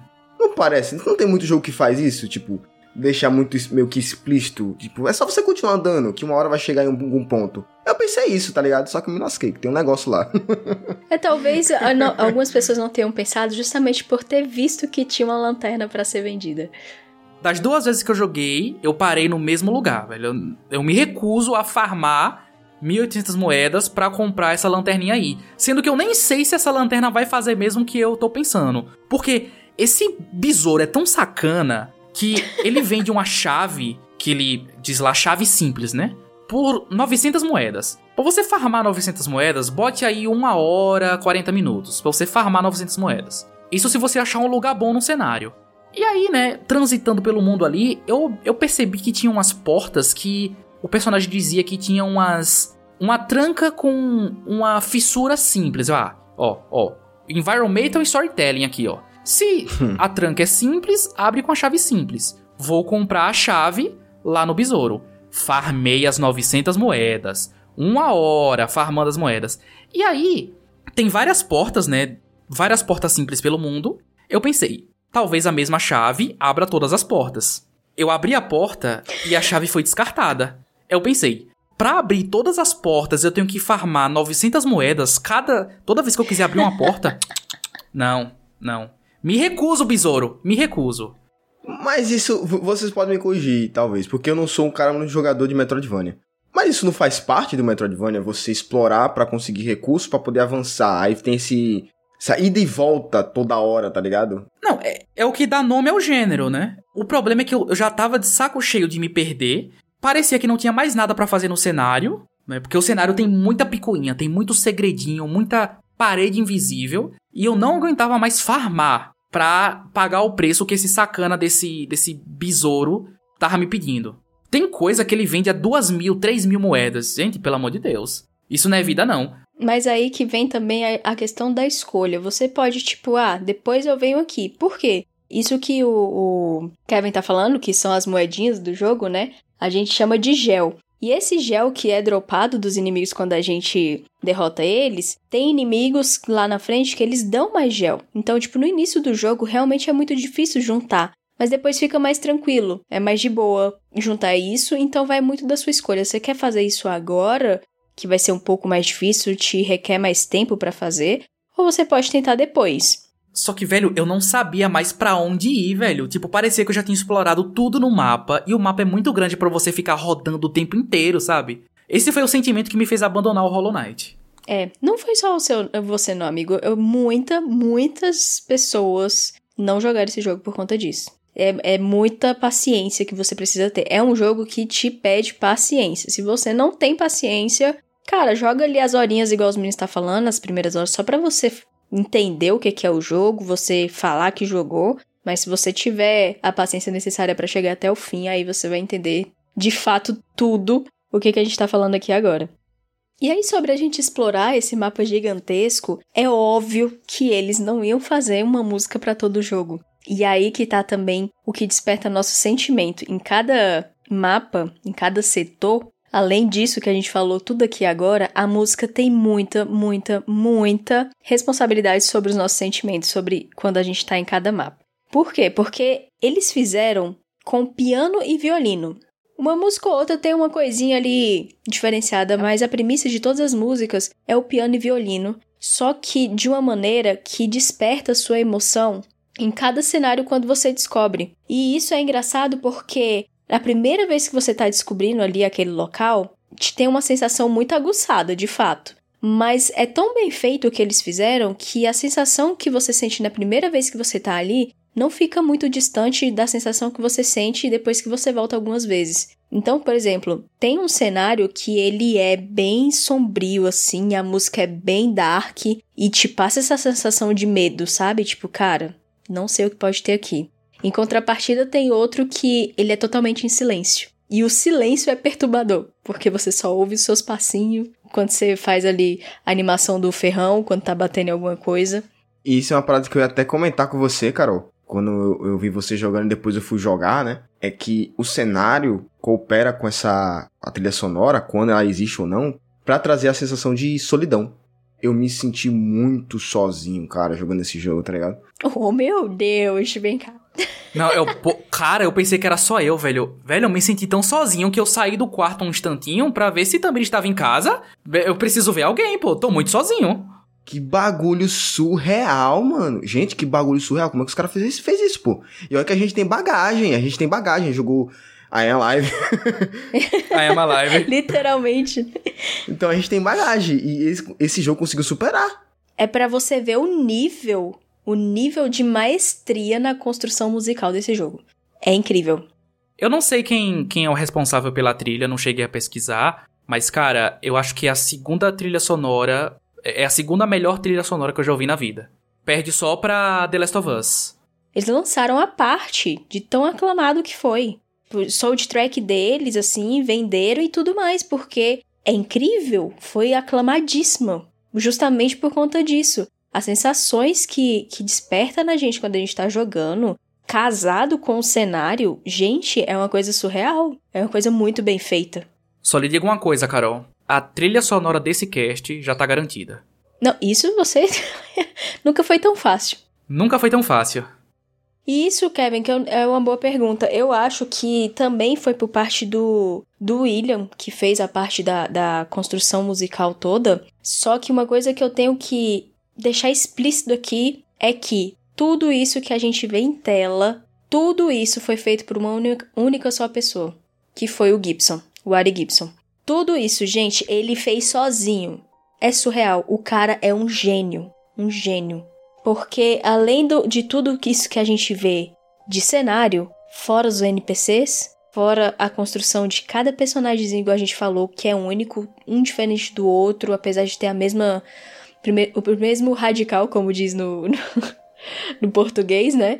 Mesmo radical, só que ele conseguiu fazer tipo, as coisas saírem e ele criou uma coisa tão, tão bem feita, tão incrível, que eu, é muito difícil acreditar que foi saiu tudo de uma só cabeça. E o que ele fez, eu acho que não só visualmente falando, mas no jogo em si como um todo, é uma parada surreal, porque, gente, vamos lembrar que existe muitos Metroidvanias, né? E ele conseguiu se destacar. É tanto que eu já ouvi gente dizer que se, se Hollow Knight tivesse vindo antes, não seria Metroidvania. Seria Hollowvania. Hollowvania, tá ligado? seria Hollowvania ou Metroid Knight. Metroid Knight. Isso. Então, ele conseguiu transcender a parada, velho. Surreal, mano. É, é, eu não consigo, eu, assim, eu não sou jogador de Metroidvania, não sou um jogador, não sou um cara que jogou lá os primeiros Castlevanias, os Metroids lá, mas eu sei que são, os, são as grandes cabeças por trás desse gênero. Mas imagine, velho, um jogo indie que veio depois tomar a frente, ser, tipo, considerado melhor que os caras que originaram isso. É tipo imaginar um, um, Souls daqui a uns anos ser melhor que Dark Souls. É impossível isso. Na minha cabeça de fã. É tipo The Surge 3 ser melhor que Dark Souls.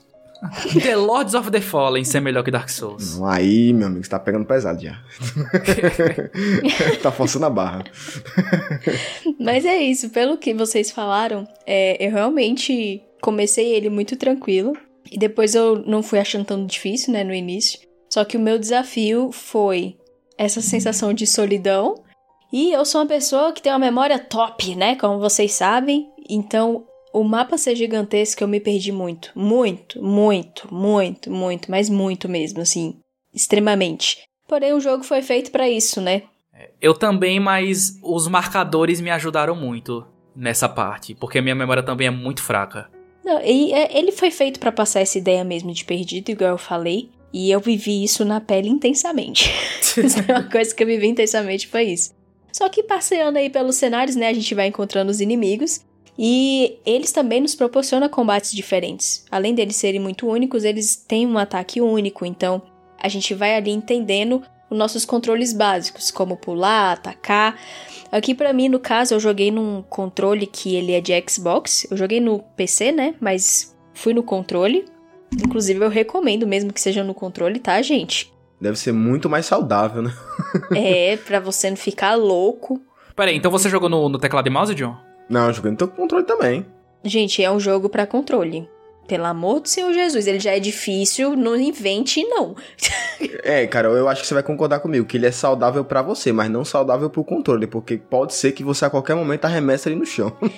pode ser, pode ser. Eu ia fazer isso, mas eu lembrei que o controle foi 400 reais. É, nem o burguês ia tacar o controle no chão, então se segura aí, meu parceiro. Burguês o quê? Vocês aí com TV a cabo. Então, no caso aqui para mim, no controle do Xbox, o A era para pular, o X para atacar, o basicão, né? É o que a gente começa no jogo, é só com isso. E aí cada inimigo tem esse essa movimentação e esse ataque único. Então, à medida que a gente vai avançando, a gente vai percebendo a velocidade e o dano que cada um deles causa na gente. E é aí que entra um ponto muito importante no jogo: você observar as coisas que você fizer, tudo no jogo você tem que observar muito bem, porque vai fazer. vai tornar mais fácil, de certa maneira, você jogar depois. No caso aqui, o ponto de observar é tanto nessa questão da movimentação e do ataque do inimigo, porque acredita, a gente tem muito inimigo, muito, muito mesmo. Então você saber entender, às vezes até mesmo gravar como você mata ele, ou se você mata ele só numa atacada ou em duas, vai fazer diferença, acredite em mim. E uma coisa também que eu digo em questão de observar é o que a gente tem em tela. Porque a gente vai ter o cenário, a gente vai ter a movimentação dos inimigos para gravar, e principalmente o nosso life, que fica ali posicionado no canto esquerdo superior da tela. A gente tem tipo um acumulador de almas, que ele também é dropado quando a gente mata os inimigos. Então, além de dropar os gels, que são as moedinhas do jogo, eles também dropam essas almas. Então, essas almas que elas são responsáveis por a gente recuperar o nosso life quando a gente tá ali morrendo. E aqui no meu caso era só segurar o botão B ou no controle do PlayStation segurar a bolinha, né? Você segura ali um tempo. Nesse tempo você fica vulnerável, você pode levar dano tranquilamente. E aí essa magia também que a gente, essa alma, né, que a gente também usa para se curar, a gente também faz as magias, que são habilidades que a gente vai conseguir depois. Uma delas é lançar essa alma em linha reta, né? Para poder destruir os inimigos mais fortes, mais grandes, que a gente também vai encontrar pelo caminho. Foi a única habilidade que eu que eu consegui pegar. Ela é uma das primeiras ali que a gente consegue mesmo. Mas existem outras, outros tipos de magia que são até mais fortes e elas vão em direções diferentes. Ou seja, essa que eu tô falando, ela só vai para os lados, né? É, existe aqui vai para cima e existe aqui vai para baixo. É, tipo, tem muita habilidade que você pode pressupor que existe porque é o Metroidvania. Então, eu não zerei o jogo, mas eu aposto que tem pulo duplo e parry. E você ficar quicando na parede de um canto pro outro. Sim, isso aí é, é, são os basicões, né? Ah, com certeza, pô. Isso é o beabá, pô, é o beabá. Só que o, o, o importante de saber aqui é o quê? É que essas almas você tem que saber administrar bem quando você usar. Porque elas servem para duas coisas. Então, você tem que manjar o que, que você vai fazer para você ter essa administração, entendeu? E também, já como você vai passar várias e várias vezes pelo mesmo lugar, você também tem noção de quanto de alma você consegue resgatar ou onde você tem lugares para poder encher essas almas. Então, no mapa, por exemplo, tem a, o spa, né? Que são os termais que, eu o, que existe lá que ele você fica ali parado um tempinho, ele enche esse seu, esse seu nível de alma que você não precisa matar ninguém, você só precisa ficar ali paradinho um tempo. Eu também recupero meu nível de alma quando eu tomo banho quente. É referência da vida aí, ó. é, na vida real também funciona assim. Agora, essa mecânica, essas mecânicas todas de alma, é bom para lembrar que também o Hollow Knight também é uma mistura de outro gênero, né? Um tal de Souls-like. Não, tem muito Souls-like, velho. Corpse Run Tipo, de você morrer e você ter que voltar no ponto que você morreu para pegar suas almas, cara. Isso é Dark Souls cagado e cuspido. E ainda é. melhor porque ele coloca também a questão de que a alma veio meio que vai corrompida, né? Então você tem que enfrentar ela para poder pegar ela de volta, tá ligado? E, cara, o legal é que se você for jogar Moonscar, você vai ver que Moonscar pegou isso também. É, né? É, você tem que enfrentar. Se você morre, você tem que enfrentar a sua alma lá no jogo, no Moonscar. Mesma coisa. Deathloop faz a mesma coisa. É, escola Hollow Knight. É exatamente, escola Hollow Knight. É bom, né, perceber referência de outros jogos, influência de outros jogos, né, quando você começa a jogar muitos jogos. Ah, é muito legal, é muito legal. E a gente, apesar do que a gente tá vivendo hoje, né, depois de tanto tempo de videogame, a gente vê bastante. E falando sobre essas almas também, a gente tem no, durante o jogo, a gente tem que conquistar alguns pedaços da máscara, que é justamente as máscarazinhas que. no formato da máscarazinha que fica contando o nosso life. E essas máscaras a gente vai achando os pedaços delas, são quatro. Quando a gente completa essas quatro, a gente acrescenta uma máscarazinha de life no nosso, na nossa barra de vida lá em cima do canto esquerdo. Ah, então era para isso que você via a máscara que o besourinho tava vendendo? É, ele vende os pedaços também. Eu não comprei porque eu achei que ele ia me passar a perna. Porque, tipo, a descrição dos itens dele é muito engraçado, porque ele fala: Olha, eu encontrei esse pedaço de máscara por aí, não sei o que faz, mas vou te vender por, sei lá, uhum. um preço exorbitante aí, 600 moedas. E ele ainda. É nessa parte você ainda realmente não sabe para que, que ela serve. É, eu não comprei porque eu não sabia o que fazer, eu não ia gastar tanto assim por um negócio que eu nem sei o que faz, sabe? Não, é que ela serve para isso e para aumentar nossa capacidade de, de armazenamento das almas. E aí que tá, Kevin, uma coisa que você acabou de falar. O comerciante, ele vende muita coisa que a gente não sabe o que, que é. E além de ter muita NPC que conta a história, tem muita NPC que também faz muita diferença na nossa gameplay. E um dos principais, além do, desse comerciante que você já citou, que é o Sly, o besourinho, existe o Cornifer. E aí o que acontece? Ele é o cara que faz os mapas. Como assim faz os mapas? Sim, porque quando você descobre um novo cenário, você não tem o um mapa daquele lugar. Não é só porque você chegou lá que ele vai ser misteriosamente aberto no seu mapa e você vai saber onde é que você tá. Não é tão fácil assim. Não. O que, que você faz na primeira coisa que você descobre um lugar novo? Você vai procurar esse cara. E como é que você descobre esse cara? Você vai andando, sem rumo, sem você saber, que mesmo se você abrir um mapa, ele tá preto, só tem. Se você tiver o, o a bússola, que eu vou explicar jazinho, que é um amuleto, você sabe onde é que você tá, mas se você não tiver, você não sabe literalmente onde você tá em lugar nenhum, nem no próprio, no próprio botão do mapa. E aí você procura esse cara, como é que você acha? Primeiro você vai ficar buscando, segundo você vai ouvir ele cantar. Inclusive, quer ver se é um ótimo momento para você colocar ele cantando agora?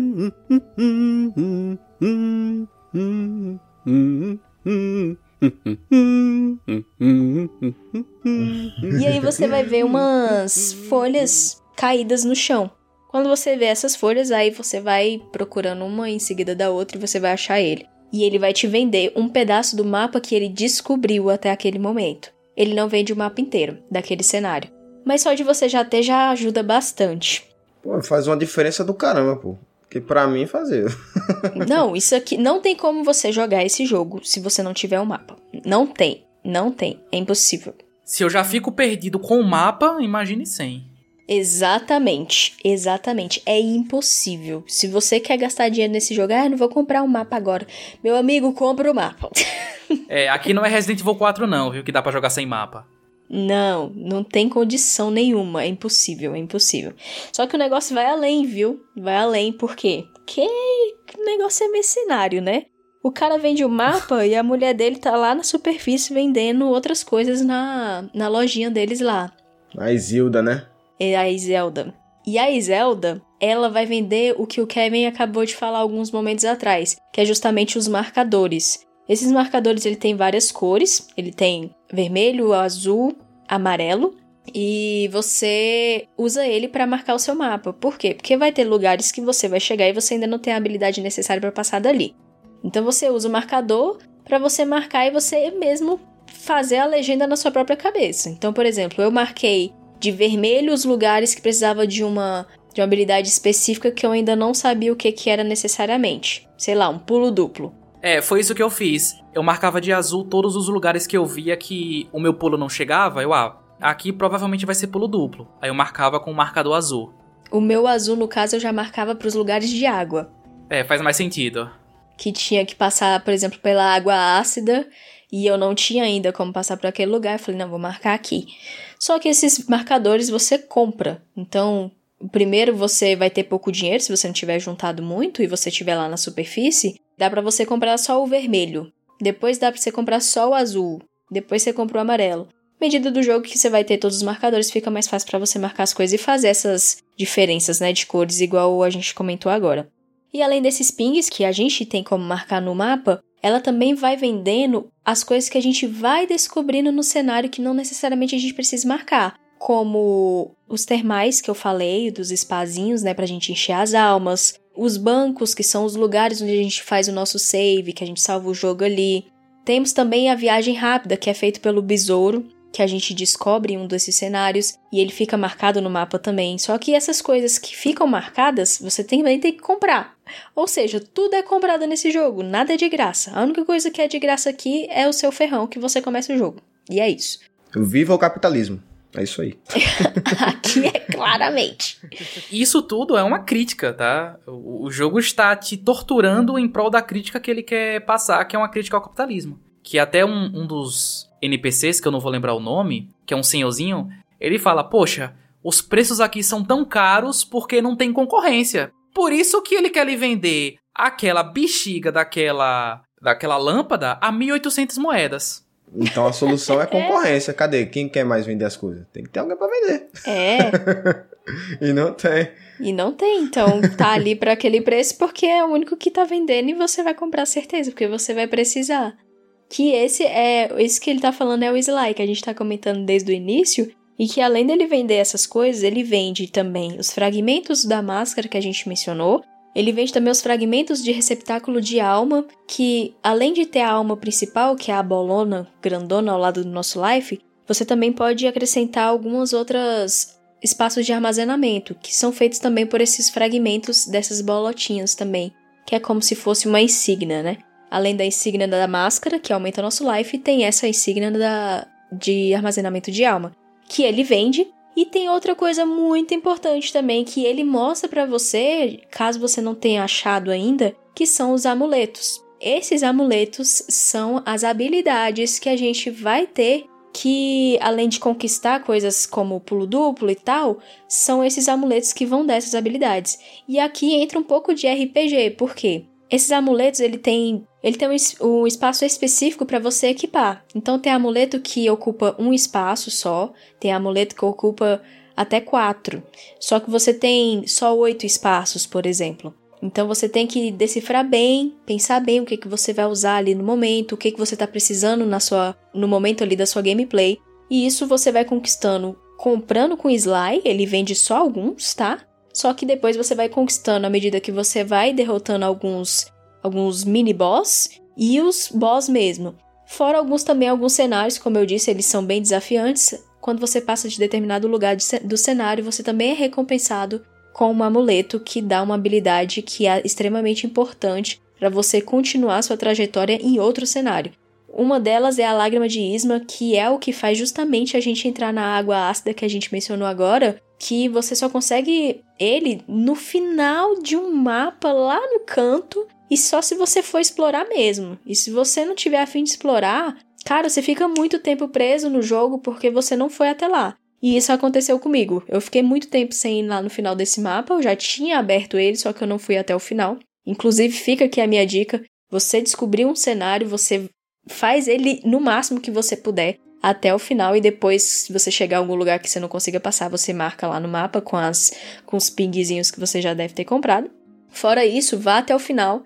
Não cometa o erro que eu fiz, porque eu só fui conseguir isso lá pro final do jogo e isso travou minha gameplay de um jeito que, que dificultou mais do que tava difícil. Então é muito importante. É, eu me lembrei do Ori, que eu só zerei com três habilidades porque eu não tinha explorado o mapa o suficiente. E aí muitas habilidades eu nem tinha nem encontrado no jogo. Aqui você. Muito difícil encontrar. São 40 amuletos. Nunca vi ninguém encontrar os 40. É, e, e, é aquela parada. Você falou. Pra você jogar o jogo bem, você tem que explorar. Então, tipo, é. se você não gosta de explorar, não jogue Hollow Knight, tá ligado? O jogo se baseia nisso, né, meu? Se você não gosta de explorar, não é para você, não. Exatamente, então nem jogue, cara. Porque assim, é, é, Metroidvania a gente tem elementos até em outros jogos. Até Dark Souls. Até Dark Souls. O que determina o Metroidvania é essa necessidade. É obrigatório você explorar para poder avançar, tá ligado? Em outros jogos não. É, às vezes você pegar só um uhum. itemzinho, explorar, conseguir um colecionável e tal. Então aqui em Hollow se você não explorar, meu irmão, não vai longe não, velho. É, tem coisas que você precisa ter, tipo esse que eu citei, porque você só vai conseguir abrir aquele cenário para conseguir alguma habilidade específica para derrotar algum, algum boss específico, se você tiver aquele amuleto com aquela habilidade. Mas igual eu falei, são 40 amuletos, não necessariamente você precisa ter todos para zerar o jogo, mas vai muito do seu momento de exploração. Porque tem boss que você vai estar tá muito fraco para ele, mas se você tiver feito uma boa exploração, é tipo jogos que você faz as missões secundárias e aí você chega no boss lá e tipo ele é um merdinha. é tipo isso aqui que acontece aqui, entendeu? E aí esses amuletos vão coisas bem bem simples até coisas mais específicas assim, mais complexas. Então, tipo, do seu ferrão ter o um alcance maior, de você gastar menos alma para você fazer uma magia, dos inimigos do, droparem mais gemas quando você quiser estar tá juntando dinheiro para comprar a tal da lanterna, entendeu? Ou dropar mais alma porque você vai enfrentar um, um boss e você precisa chegar lá com full, tudo completo. Ou você emitir algum tipo de ataque ao, quando você é, é atacado. Ou você não ser arremessado para trás quando você bate no inimigo. Então são coisas muito específicas, muito pontuais. Agora sim, você vai ter que escolher muito bem o que é que você vai levar para cada cenário, né? Porque não vai ter slot suficiente para você encaixar todas essas habilidades, né? Não, não tem. Então meio que você tem que você tem que ir fazendo as suas builds para cada cenário que você passar. Exatamente, exatamente. É um jogo de estratégia. para quem gosta de criar build, esse jogo é completo, meu filho. Ah, então, Carol, você tá me dizendo que Hollow Knight bota Elden Ring pra mamar? Rapaz, não. Nem aqui, nem na China. Calma aí, meu parceiro. Calma, cara. que isso? Tá querendo fazer aqui o quê? Uma treta? Quer treta? Mas é igual você tá falando, tem que pensar muito. E esses espaços também existe um NPC que é muito importante, que é a, a Salubra. Ela vende espaços de amuletos para você. Só que para você conseguir comprar esses espaços, você precisa ter uma certa quantidade de amuletos. Ou seja, você tem que explorar, meu amigo. Não tem como fugir. Não tem pra onde correr, velho. Não tem jeito. Cara, uma coisa que me mata nesse jogo, velho, são as paredes invisíveis.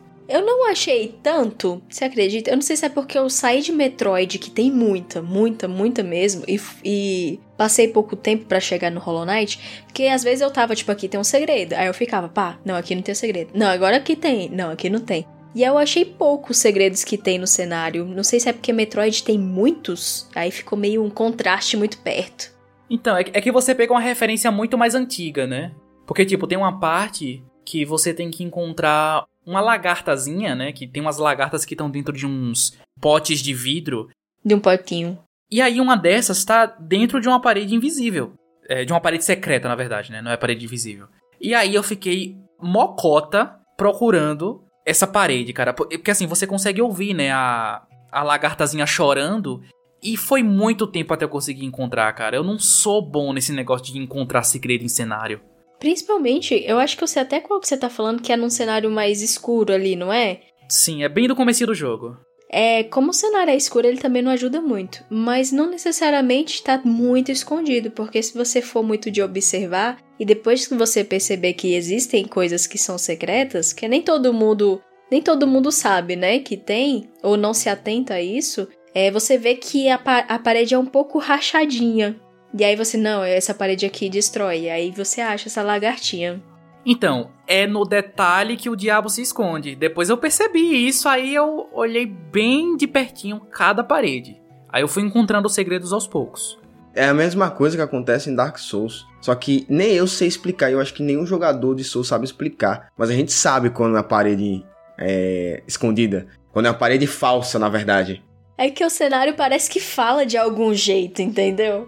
É, é uma intuição. É tipo você olhar pro seu redor, todas as paredes têm um certo formato, tem um certo padrão. Aí tem uma assim no finalzinho, tá ligado? Ou é porque é, é tão comum no final de um corredor ter uma parede é, falsa, tá ligado? É, é, simplesmente costume, é tão natural, é intuitivo. Você não chega e diz pro cara, ah, como é que você sabe que é uma parede falsa? Cara, é só sei. Me acostumei tanto a, a, jogar o jogo, a entender como é que funciona a cabeça do Miyazaki pra essas coisas, que é natural, pô. Eu acho que a mesma coisa acontece aqui em Hollow Knight. É, e quem joga esse tipo de jogo já sabe que vai ter isso. Então ele já começa o jogo, tipo, essa parede é falsa? Pá! Essa parede aqui é falsa? Pá! Eu fui assim por conta disso que eu tô falando do Metroid. Foi exatamente isso. E aí, como eu falei, os bosses, tem os boss, os mini boss que a gente vai encontrando ali em cada cenário, que eles são os que liberam algumas das habilidades, alguns amuletos, algumas insígnias também, como um pedaço de, de da máscara, Cada um tem uma coisa, né?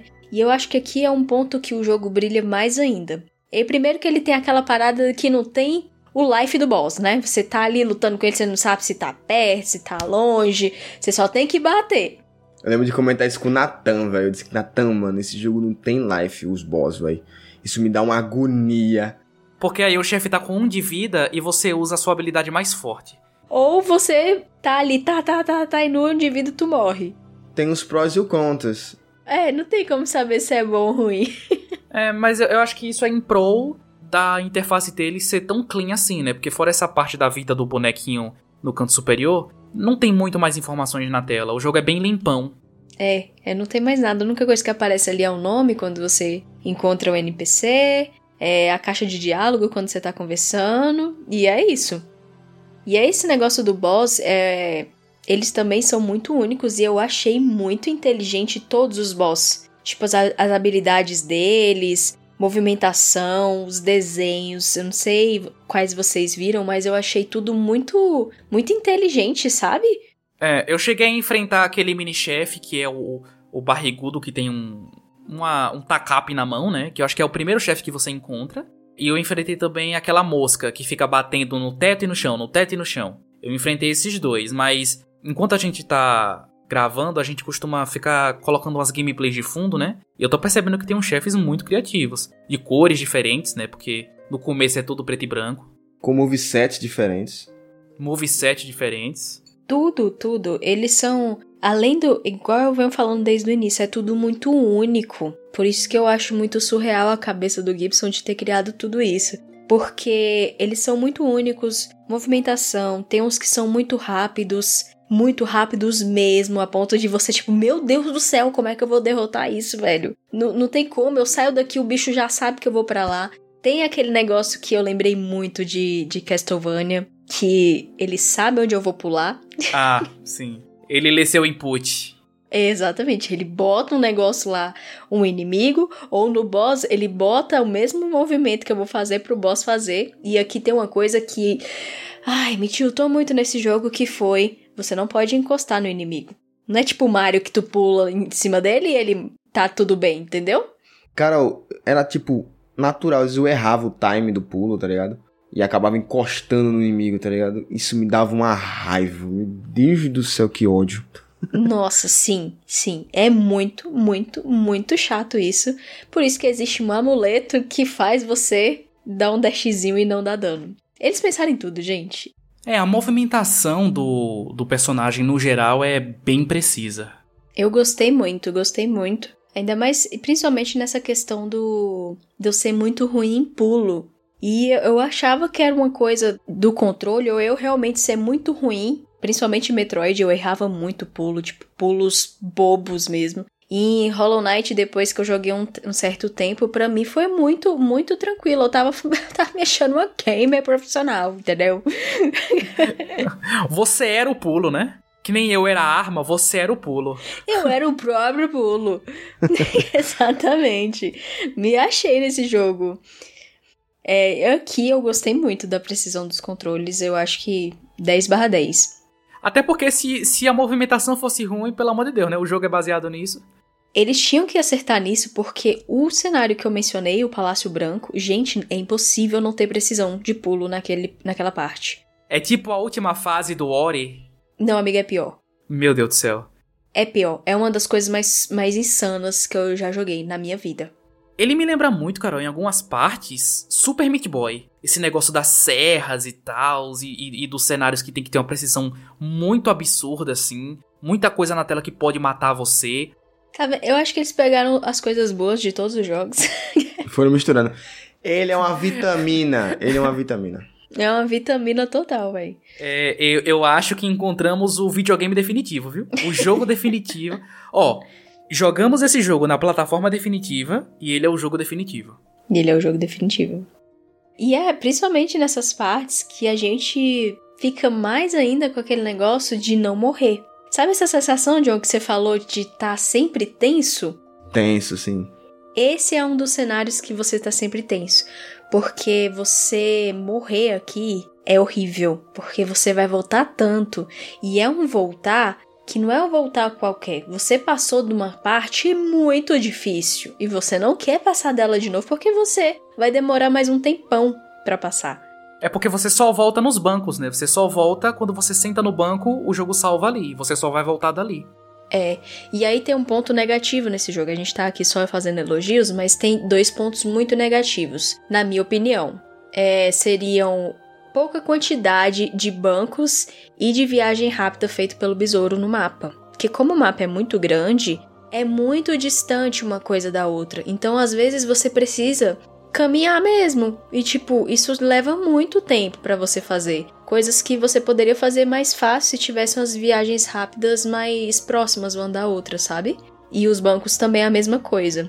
E aí que entra outro ponto também que entra a estratégia. Os amuletos só podem ser trocados sentados no banco. Você não pode, tipo, você tá ali, você chegou no lugar e você, ah, nesse lugar aqui eu vou usar tal, tal, tal amuleto. Não, você chegou naquele lugar, você viu que você vai precisar daquele amuleto, ou você tem uma ideia de que ele possa te ajudar, e aí você tem que procurar um banco para você poder equipar ele e ver se realmente ele vai te ajudar da maneira que você imaginou.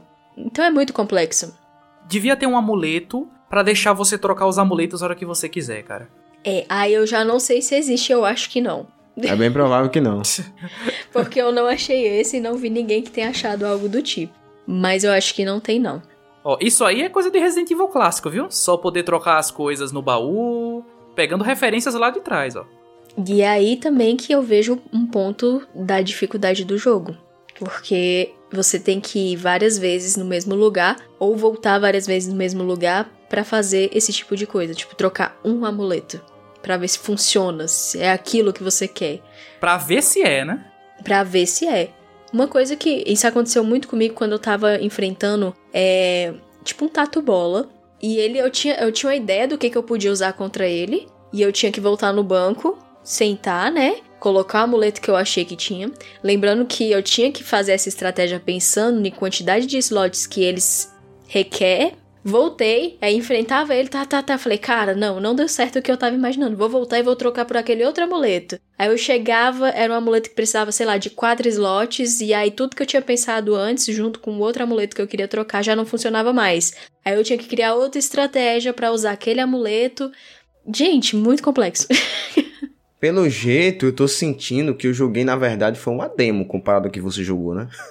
Por isso que eu tô falando, 5, 6 horas não são nada, não são nada para um jogo que é 60 horas, 40 a 60 horas. Quanto tempo você diria que é o ideal nesse jogo, Carol, pra pessoa realmente saber, olha, isso é Hollow Knight? Porque a gente jogou uma demo. Cara, eu acho que umas 15, 20 horas. E com quanto tempo você zerou? eu zerei muitas horas. Na verdade, pela última conta que eu fiz, eu acho que você até me perguntou esse live, eu tava com 35 horas de jogo. E foi quando eu ainda estava tiltada por eu ainda estar tá perdida. Como eu falei, não entre no cenário e não faça ele todo, que foi o meu erro e o que me empacou muito no jogo. Então, eu tava com 35 horas, mas eu sentia que eu não tinha feito nada. Apesar de eu ter desvendado já o mapa e tal, Ainda faltava muito lugar para desvendar, mas como eu não tinha as habilidades e não tinha achado os amuletos certos ainda, tinha muita coisa que eu tinha marcada que eu precisa desvendar ainda, mas com 35 horas eu ainda não tinha conseguido. E aí foi quando eu fiquei naquela negócio, tipo, velho, eu não aguento mais jogar esse jogo. E é isso que frustra muito o jogador, velho. Em qualquer jogo que é por nessa pegada, tá ligado? Exatamente. Então você diria que você zerou o jogo assim com umas, sei lá, 45, 47 horas? acho que umas 50 horas. Porque a minha dificuldade também é o seguinte, que eu também fica aqui minha dica. Não jogue ele picado. Eu, no caso, eu joguei. É, eu tava jogando ele umas 5, 6, umas 4, 5 horas, duas vezes por semana, três vezes por semana. E uma pessoa que tem a mente igual a mim, uma memória boa, eu, eu fiz meu próprio inimigo. Então, assim, se tu for pegar para jogar, joga ele dia após dia, para você lembrar o que você estava fazendo, para você lembrar para onde você estava indo, para você lembrar o que você precisa conquistar para desbloquear tal lugar que você achou. Vai facilitar demais. Então você diria que uma hora por dia, assim, é melhor que cinco horas no fim de semana? Com certeza. Então por que que você não, não abandonou esse jogo? Porque, ó, desistir também é importante. Uma, uma coisa na vida que o povo não, não dá muito valor é desistir das coisas. Às vezes é importante. É, eu desisti duas vezes. Cinco horas ali, para mim, é a experiência perfeita de Hollow Knight. Tenho Hollow Knight no meu coração, essas cinco horinhas. Essa pergunta do Kevin encaixa com a minha de início, né? Valeu a pena? Aí junta a sua com a minha. Por que, que você não desistiu? Valeu a pena tudo isso para você querer jogar o Silk Song daqui a uns meses? Cara, eu gostei demais do jogo por todas as sensações que ele me fez passar e pela experiência única que ele traz mesmo porque vocês sabem que eu observo muito, eu gosto de saber a história. E ele, é, como eu falei, ele é um jogo que dava um update fácil porque ele é muito, muito extenso. Muito extenso. Só que é uma história muito curiosa. A gradatividade dele, do início ao fim, é muito gostoso quando você tem a sensação de conquista, seja derrotando os boss que você achou lá no início e aí agora você é forte o suficiente para chegar lá e acabar com ele rapidão. Ou para mim foi muito gostoso também quando eu derrotei o boss de primeira, mesmo sabendo que os outros eram difíceis. Então, tipo, eu cheguei num boss, eu demorei, sei lá, uma hora para matar ele. E aí eu cheguei em outro e eu matei ele de primeira, sendo que ele era a mesma dificuldade, só que eu eu senti a minha a minha melhora na gameplay, entendeu? Fora todo aquela, aquele visual deslumbrante de tudo que eu tava vendo em tela, tudo que eu tava descobrindo. Então, assim, tudo que eu tava ouvindo também. Eu acho que é um jogo que ele é completo em tudo que ele oferece. Ele promete e entrega tudo. E eu entendo super a paixão das pessoas por esse jogo, porque ele realmente é um jogo diferenciado. E igual vocês falaram, se ele tivesse sido lançado antes, ele que tinha feito história mais do que os que deram nome ao gênero, entendeu? Então eu não desisti porque é, agora é questão, era questão de honra, entendeu? Chegar e falar, cara, eu zerei Hollow Knight. E é tipo, a pessoa vai falar, caracas, bicho, parabéns. Carol, você não sabe, mas você é uma Souls-liker. porque eu sobrevivi e quis até o final? Não, porque você no fim você gostou da experiência, sabe? De você sofrer. Souls-like é isso, é amar o sofrimento. Todo Souls-like é um masoquista. Não, tipo, é horrível. É horrível sofrer, entendeu? Mas é isso. Mas é justamente. Cara, é porque nada, gente. Eu acho que em jogos e na vida, a, a sensação de conquista não tem, não tem nada que pague, véi. É a sensação de ultrapassar um obstáculo, cara. É, é uma coisa fora da curva. E zerar esse jogo eu, eu sou uma gamer melhor, velho. eu não tenho mais medo de jogo nenhum. É brincadeira, não me faça jogar Dark Souls. não, não, calma que vai chegar lá. Esse dia vai chegar, calma. Cara, olha, me mata de orgulho essa menina, cara. E vocês sabem que eu digo me esforçar. Your blood's gone bad. I knew it would. The devil king. You need your bad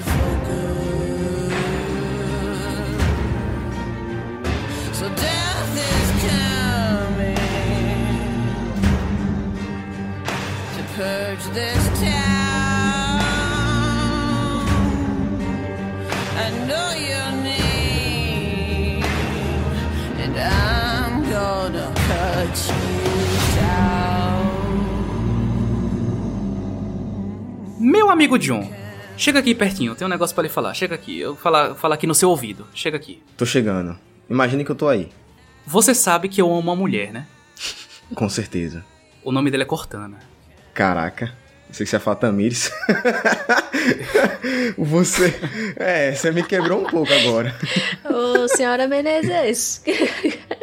E eu sei que você também ama uma mulher. Sim. E o nome dela é Melina. Caraca, rapaz, você foi, foi muito preciso agora. Rapaz, será que ama mesmo? Enquanto eu estava explorando o meu controle em busca de um botão de correr e Carol estava explorando Hollow Nest em busca do caminho certo, você estava explorando as terras intermédias em busca da sua amada, não é? Exatamente. Quase isso, né? Primeiro, não é amada, é amadas. Porque eu amo todas as guardiãs da fogueira em Dark Souls. eu amo todas, a menina é só uma delas. E segundo que o grande objetivo é o Elden Ring, cara. O Anel do Velho. O Anel do Velho. Mas é isso aí, cara. Eu, eu, antes de falar assim, de Elden Ring, eu preciso comentar o meu anseio, minha alegria de estar finalmente falando de um Souls da From Software. Pois é, cara. Em três anos de motor gráfico, é a primeira vez que alguém traz um... Não, não traz um jogo da From Software, porque eu já trouxe um jogo da From. Mas falando de um Souls, cara. Exatamente. E é tipo, é uma parada que eu sempre puxo um gancho, né? Eu sempre consigo puxar um gancho para Dark Souls porque eu sou virei nesses últimos anos um, né, um grande fã, amante aí da, da, da série Souls e do Miyazaki, né? É tanto que eu vibrei quando ele ganhou lá o GOT, né? O Elden Ring. Até porque eu tenho uma meta pessoal. Eu tenho uma meta pessoal. A minha meta pessoal é zerar todos os Souls do Miyazaki. Todos. É a conquista! É a conquista, exatamente. E eu consegui, em parte, né? Porque só tá faltando Bloodborne.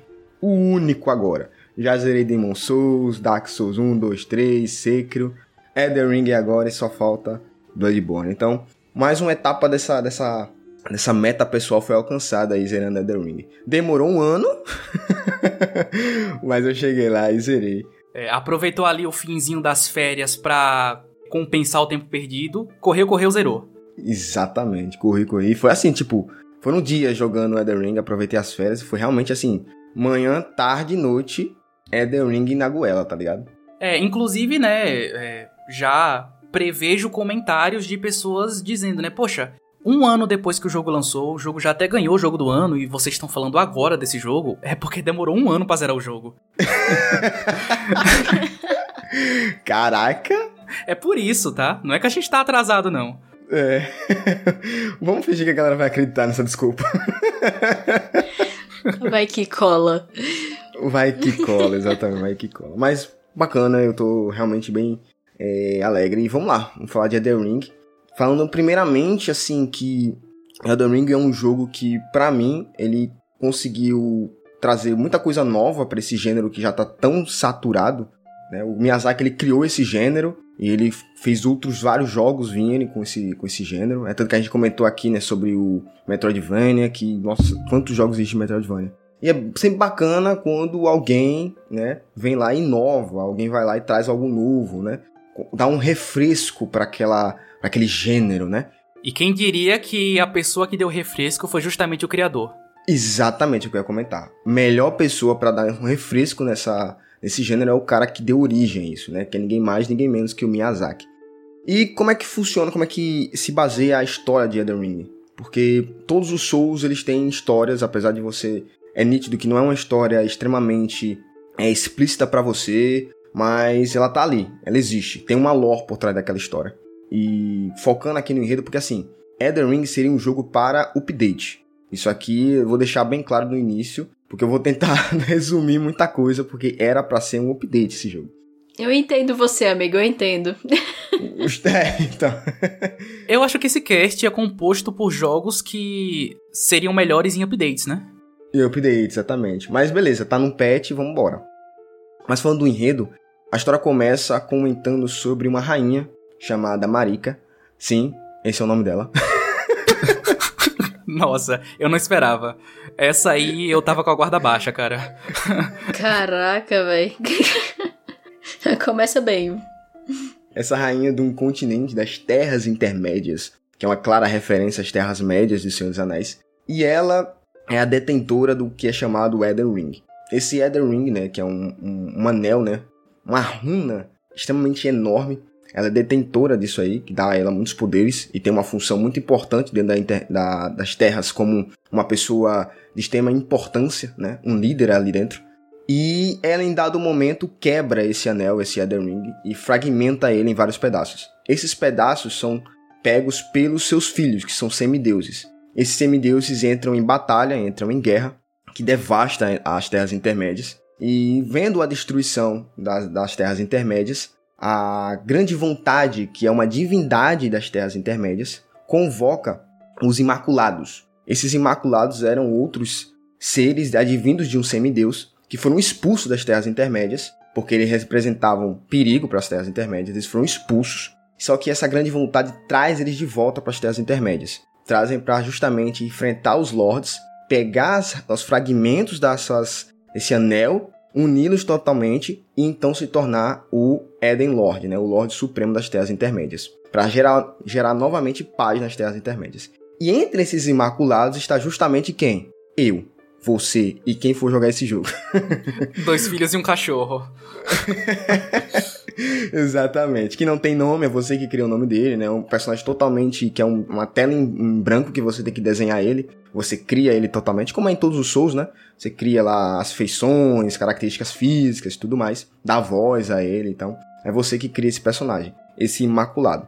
E tem esse grande objetivo de derrotar todos os Lords os semideuses e conseguir o Eden Ring e então se tornar o Eden Lord. É uma primícia, cara, bem simples, porque é assim na maioria dos Souls. Só que, claro, é a ponta de um iceberg, a ponta de uma lore gigantesca, gigantesca mesmo. É, a complexidade vem no desenvolver, né? Porque a premissa é tipo diferente de Halo, né? Que a premissa que é complexa e o desenvolver é simples. Aqui é o contrário.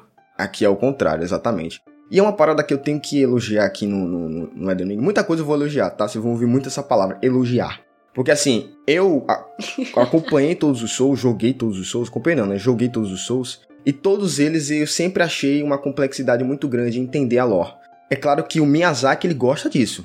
Então, todos os jogos geralmente do, do Miyazaki são assim: ele conta a história em, quê? em detalhes de, de conversa entre personagens, itens, né? Frases dos bosses. Como todo mundo já tá ciente como é que funciona o Souls em termos de história. Só que aqui em Elden Ring, ele consegue melhorar isso, sabe? Eu acho que o Elden Ring, ele é simplesmente o jogo que melhor conta a história dentro dos Souls. Então ele é o que mais tem cutscene? Mais tem cutscene. Os diálogos entre os personagens são extremamente mais ricos em detalhes da, da história. E eu acho que eu vejo muito disso do George R. R. Martin. Porque o George R. R. Martin, ele é um extremo e maravilhoso contador de histórias. Ele sabe criar universos, eu tenho certeza que ele tem muita mão dele no, no, no Elden Ring, é óbvio isso. Né? Eu consigo ver, por exemplo, tem muita trama política dentro de Elden Ring, algo que não existia em nenhum outro Souls, tá? Tem muita trama política, casamento que deu errado, deu bronca, por sinal um desses semideus é fruto disso. Então tem muita coisa que é característica do George R. Martin. Quem já assistiu Game of Thrones aí, né, leu os livros dele, as Crônicas de Gelo e Fogo, sabe do que eu tô falando. Então, para mim, foi uma a história mais bem contada. E eu acho que isso também atraiu muitos jogadores. Porque, vamos parar pra pensar que muita gente desiste do Souls em questão não só de gameplay, mas também história, né? O Kevin é um exemplo disso aí, que não gosta. Pelo menos ele diz que não gosta, né? mas jogou em live. ah, cara, é porque tem níveis, né, de história interpretativa, né? Tem a M Alive, tem Silent Hill e tem um, um Demon Souls, né? Tem níveis, tem níveis. Agora deixa eu perguntar, tem muita referência. Você pegou alguma referência de Game of Thrones no jogo? Por ter o Martin lá. Você acha que ele jogou um, uns pitacos assim? Ah, vou botar essa referência aqui. Quem for fã vai pegar. Eu também acho que, tipo, muito que foi jogar esse jogo, além do nome do Miyazaki, claro, mas foi muito pelo que, por questão do Game of Thrones também, velho, de ser o mesmo cara. Exatamente. A, a, o nome do George R. R. Martin pesou muito, tá ligado? Mas, claro, tem o Miyazaki já é peso suficiente. Mas tinha o Martin ali, tá ligado? É 180 quilos no supino, um de cada lado. O Martin de um lado e o Miyazaki do outro. Mas eu não acho que é só isso, Carol, de gostar de Game of Thrones, porque não é uma questão de, do enredo, mas sim de quem tá por trás dela. A cabeça do George R. R. Martin tem um jeito de funcionar. E quem acompanha o cara, quem lê os livros, entende como ela funciona. Então, por exemplo, eu falei aqui dos arcos políticos. Tem arco político dentro da história de, de Elden Ring, que é muito clássico do, do George R. R. Martin. Tem também a questão das religiões. O George R. R. Martin ele ama colocar religiões por numeração. Então, por exemplo, dentro do, do universo das Crônicas de Gelo e Fogo, são os sete deuses. Aí você vai ver aqui em Elden Ring, são os deuses do, dos dois dedos e dos três dedos. Entende como isso quem é, só é um detalhezinho que você pega e você sabe que é da, é da mão do George R. R. Martin, entende? Aí você pensa, ah, Martin, seu safadinho. Exatamente. Então eu consegui várias vezes pegar momentos que eu digo, pô, isso aqui é cara do, do George R. Martin. Inclusive, o próprio nome das Terras Intermédias é uma clara referência ao Senhor dos Anéis e a gente sabe que o George. R. Martin é o sucessor espiritual do Tolkien. Então é claro que ele quis trazer uma referência aí ao Senhor dos Anéis. Então é, é possível você ver sim é, mão dos dois caras, né? Os dois responsáveis por essa história, por essa lore, por esse universo. E isso é muito legal, pô. Eu, eu acrescentou ainda mais vivência para mim dentro do jogo, porque eu tava muito, assim, fissurado, pegando os detalhes, sabe? Procurando os detalhes dentro daquilo que era contado para mim. É muito gostoso quando a gente pega essas minúcias, né? Tipo, reconhece as referências, é muito massa. Exato, é muito massa. Porque você, quando você é fã mesmo daquilo, é, é, é notório, você quer buscar as referências, né? porque você sabe que você vai reconhecer, entendeu? Não importa qual a mídia, né? É, e parece que calhou, velho. E parece que calhou. Parece que fizeram esse jogo pro Jonatas. Lá na From Software tem uma foto, um retrato do John na parede. E todo dia que o Miyazaki entra no escritório, ele fala: Nós fazemos jogos para esse homem. Pra esse cara, exatamente. E, e, eu, nossa, você não sabe como fico feliz com isso. o John, ele já era muito fã de Game of Thrones muito antes desse jogo ser anunciado pro mundo, né? É, inclusive foi Jonatas que me incentivou a assistir a série inteira e ler um pouco dos livros, né? E calhou também que ele já jogava Dark Souls desde antes de eu conhecer ele também, né? Eu fico pensando se fosse eu, se, se hoje anunciassem um jogo com a trilha sonora do Akira Yamaoka e o, o, o gameplay do Shinji Mikami, sabe? Fizeram o jogo pra Jonatas. Esse jogo é pra ele, cara. E pra mais ninguém. E pra mais ninguém. tá, todo mundo pra parar de jogar aí, ó. Eu vou dizer no final, dar mais detalhes, mas esse jogo é, ficou muito especial no meu coração, tá ligado? Elden Ring foi um negócio assim surreal. E eu fico às vezes pensando, meu Deus, eu demorei tanto tempo para jogar esse jogo, meu Deus, fica até me arrependendo às vezes, sabe? Batendo aquela tristeza. Mas jogou, amigo. É, exatamente, ainda assim eu joguei. Mas ainda voltando para a história rapidinho, como eu disse, ele ainda conta, né, através dos personagens, diálogos e tudo mais. Só que tem uma coisa que é acrescentado aqui em Elden Ring, dentro dos Souls, que faz funcionar essa questão da narrativa, que são as cutscenes. Cara, tem muita cutscene nesse jogo. E isso agrega muito. Porque eu lembro que no, nos outros Souls, tipo, se tem umas três cutscenes em Dark Souls 1, eu acho que é muito, cara. Não, é, é uma no começo para abrir o jogo e uma no final. Do que eu sei de Dark Souls é isso, só tem duas cutscenes. Não tem muita coisa, então aqui no jogo ele traz muita cutscenes. Principalmente quando tem os bosses, todos os bosses principais do jogo tem cutscene. E o boss sempre conta alguma coisa que vai linkar você à, à narrativa porque é gradual, sabe? Então, por exemplo, você começa entendendo quem é a, o seu objetivo, quem é a Rainha Marica e tudo mais, e isso vai evoluindo, vai entendendo as minúcias, as entrelinhas por trás de tudo isso, encontrando itens que revelam por guerras antigas que aconteceram, que refletiram agora no, no, no tempo atual. Então, tudo isso é muito bem contado, muito bem elaborado. É bem legal que ele também dá um contexto, né, do, do presente que vocês estão vivendo. Exatamente. Então, é por sinal tem uma personagem que a função dela ali de deixar muito mais hábito e esclarecido, né, iluminado com relação a, ao enredo. É a Cortana do Elden Ring? Quase isso, ela não me acompanha, mas ela, mas ela fica num lugar lá especialzinho, só esperando toda vez que eu preciso pegar um item é, de uns bosses, né, que é a recompensa que tem, né, eu posso ir nela e ela sempre vai contar alguma coisa com referência a enredo da história. Então, Cara, são pontos assim que me fizeram perceber que Elden Ring é uma evolução em termos de contar história. Eu não digo que ele tem a melhor história. Eu não acho que Elden Ring tem a melhor história dos Souls não, tá? Eu ainda sou muito impactado com a história de Dark Souls 1 e 3. Mas tenho certeza que é a história mais bem contada dentro dos Souls. Isso aí o Miyazaki realmente aperfeiçoou, né, esse ponto aí, que para muitos era um ponto negativo, né? E aí, mediante a você entender a história, existe também o progresso do jogo, né? E aí eu quero, eu quero dar um, um detalhe, assim, falar um negócio, porque assim, quando você acompanha os, os jogos Souls, né? Você entende como é que a cabeça do Miyazaki funciona. E ele tem muita coisa padronizada nele, né? E uma das coisas que eu acho bem, bem marcantes no Miyazaki é que ele é um cara que gosta de deixar na forma intuitiva para você o que você deve fazer, o caminho que você tem que andar, para onde você tem que ir. Ele gosta de, de, de, apontar para você a direção sem que você perceba que ele está apontando a direção. Ele manda você ir para um lugar sem que você se perceba. Vou dar um exemplo. Lá no Dark Souls 1, quando você chega na, na Firelink, que é a fogueira principal do jogo, você tem. O Kevin deve ter jogado nesse Dark Souls, pelo menos um deve ter jogado. A Carol não sei, né? Um pouquinho quando ele saiu para PC. Então olha só. Naquela partezinha ali, você tem quatro caminhos. Três deles são caminhos que você pode até seguir, mas você não vai durar muito tempo nesses caminhos. Por quê? Porque esses caminhos são com personagens, são com inimigos e obstáculos levam muito mais alto que você. Então, só tem um caminho que fica ideal, porque é o único que os inimigos estão com level igual ao seu. Só que você não percebe isso a princípio. Por isso que tem muito jogador que começa Dark Souls e desiste, porque vai, vai por onde? Vai pelo caminho à direita, que vai pelo caminho das caveiras. Aí chega nas caveiras, as caveiras são extremamente difíceis de matar e elas ressuscitam. Então o cara fica ali, ó, martelando naquele mesmo lugar, não consegue avançar e desiste do jogo. E taxa o jogo como difícil, impossível. Exatamente. Então faltou para ele tentar buscar outro caminho. Buscar o caminho que o Miyazaki determina como certo. Entendeu? Então é uma forma intuitiva do Miyazaki dizer para onde você tem que ir.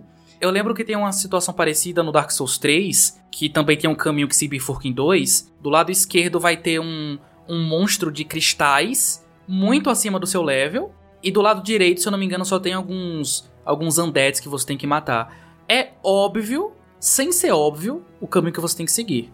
Exatamente, exatamente. E só que no, no Dark Souls 3 ainda fica mais escancarado, porque ali é antes de você chegar em Fire Link. A segunda Fire Link, né? A Fire Link Dark Souls 3. Quando você chega em Fire Link, é pior porque ele nem dá caminho. Ele simplesmente, você senta na fogueira e na fogueira que você escolhe para onde você tem que ir. Geralmente você vai avançando e tendo só uma opção por vez. Então ele deixa mais linear ainda o caminho que você tem que andar. O Miyazaki faz isso. E aí em Elden Ring eu fiquei pensativo, gente. Eu disse, pô, Elden Ring, uma das características dele, que todo mundo aqui tá ciente, é o mundo aberto dele. E eu fiquei pensando, caramba, eu sei como o Miyazaki funciona. Será que ele vai agir do mesmo jeito? Ele vai me fazer ir por um caminho determinado por ele e tornar o mundo aberto para mim só uma coisa, um acessório?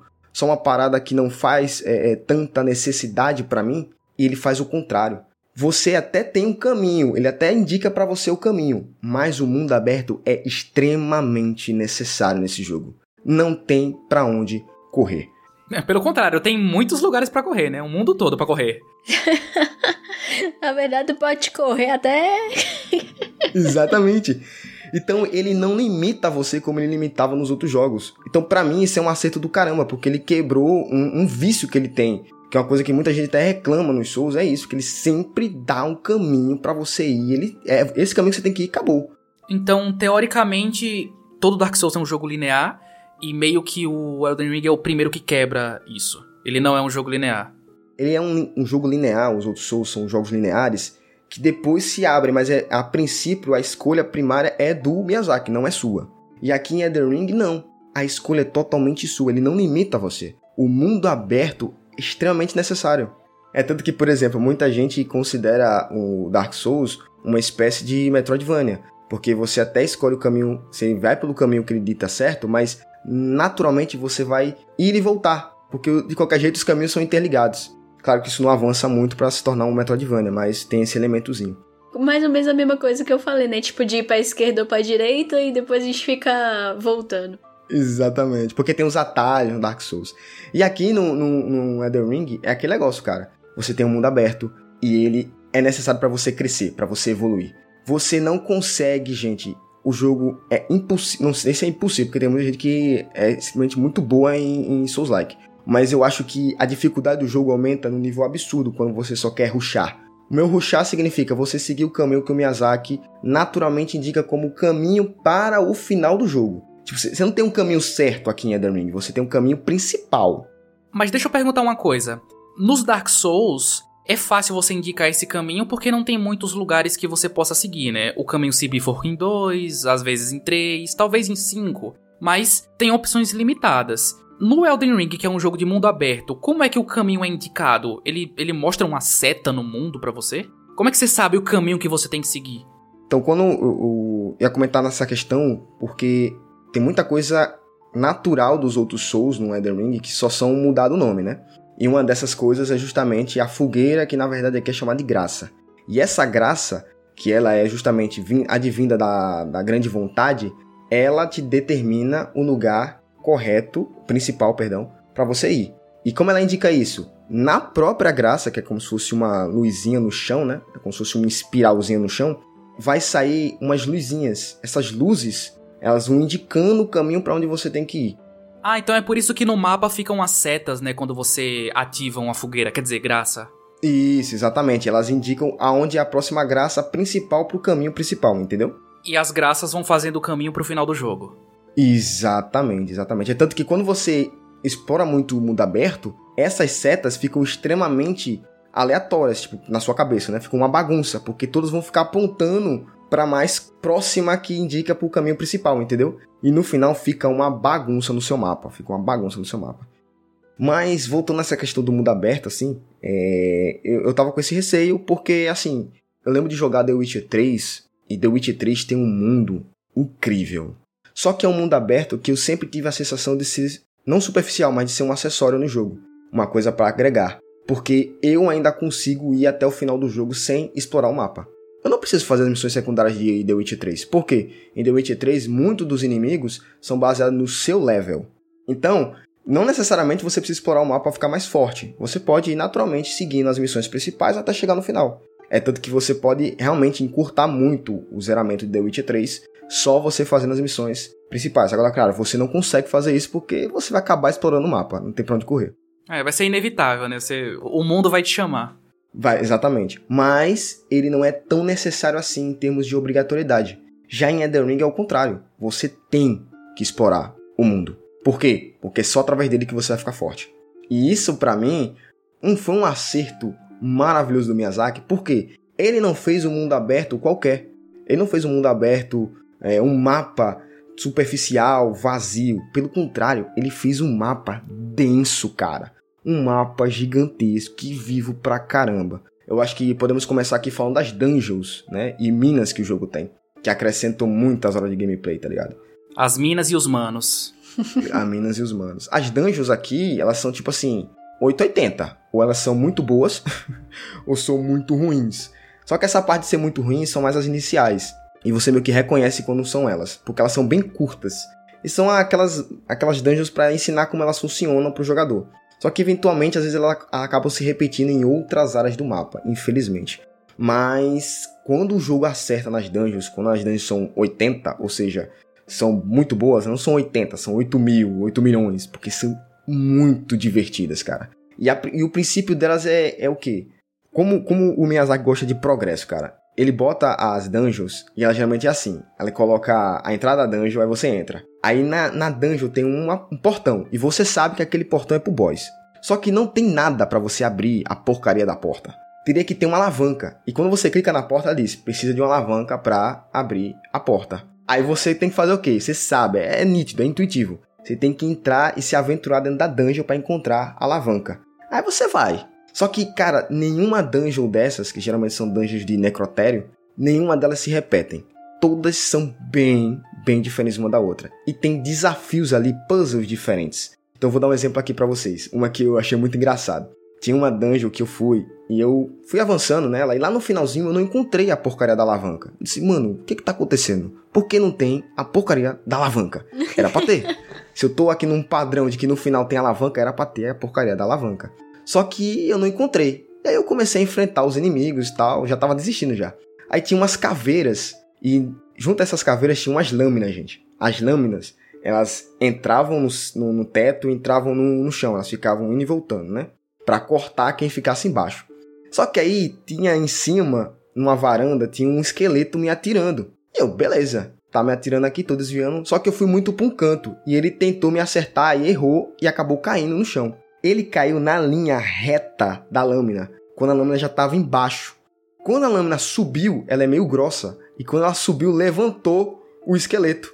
Aí eu, caramba, entendi. Eu tenho que ficar em cima da linha e esperar a lâmina subir. Quando a lâmina subir, ela vai fazer meio que um elevador para mim. E aí eu vou chegar na varanda. Meu amigo, eu quase que explodo assim. Meu, caraca, que bagulho surreal. Olha pro Miyazaki, esse safado, velho. o que, que ele tá fazendo comigo, cara? Que coisa maravilhosa.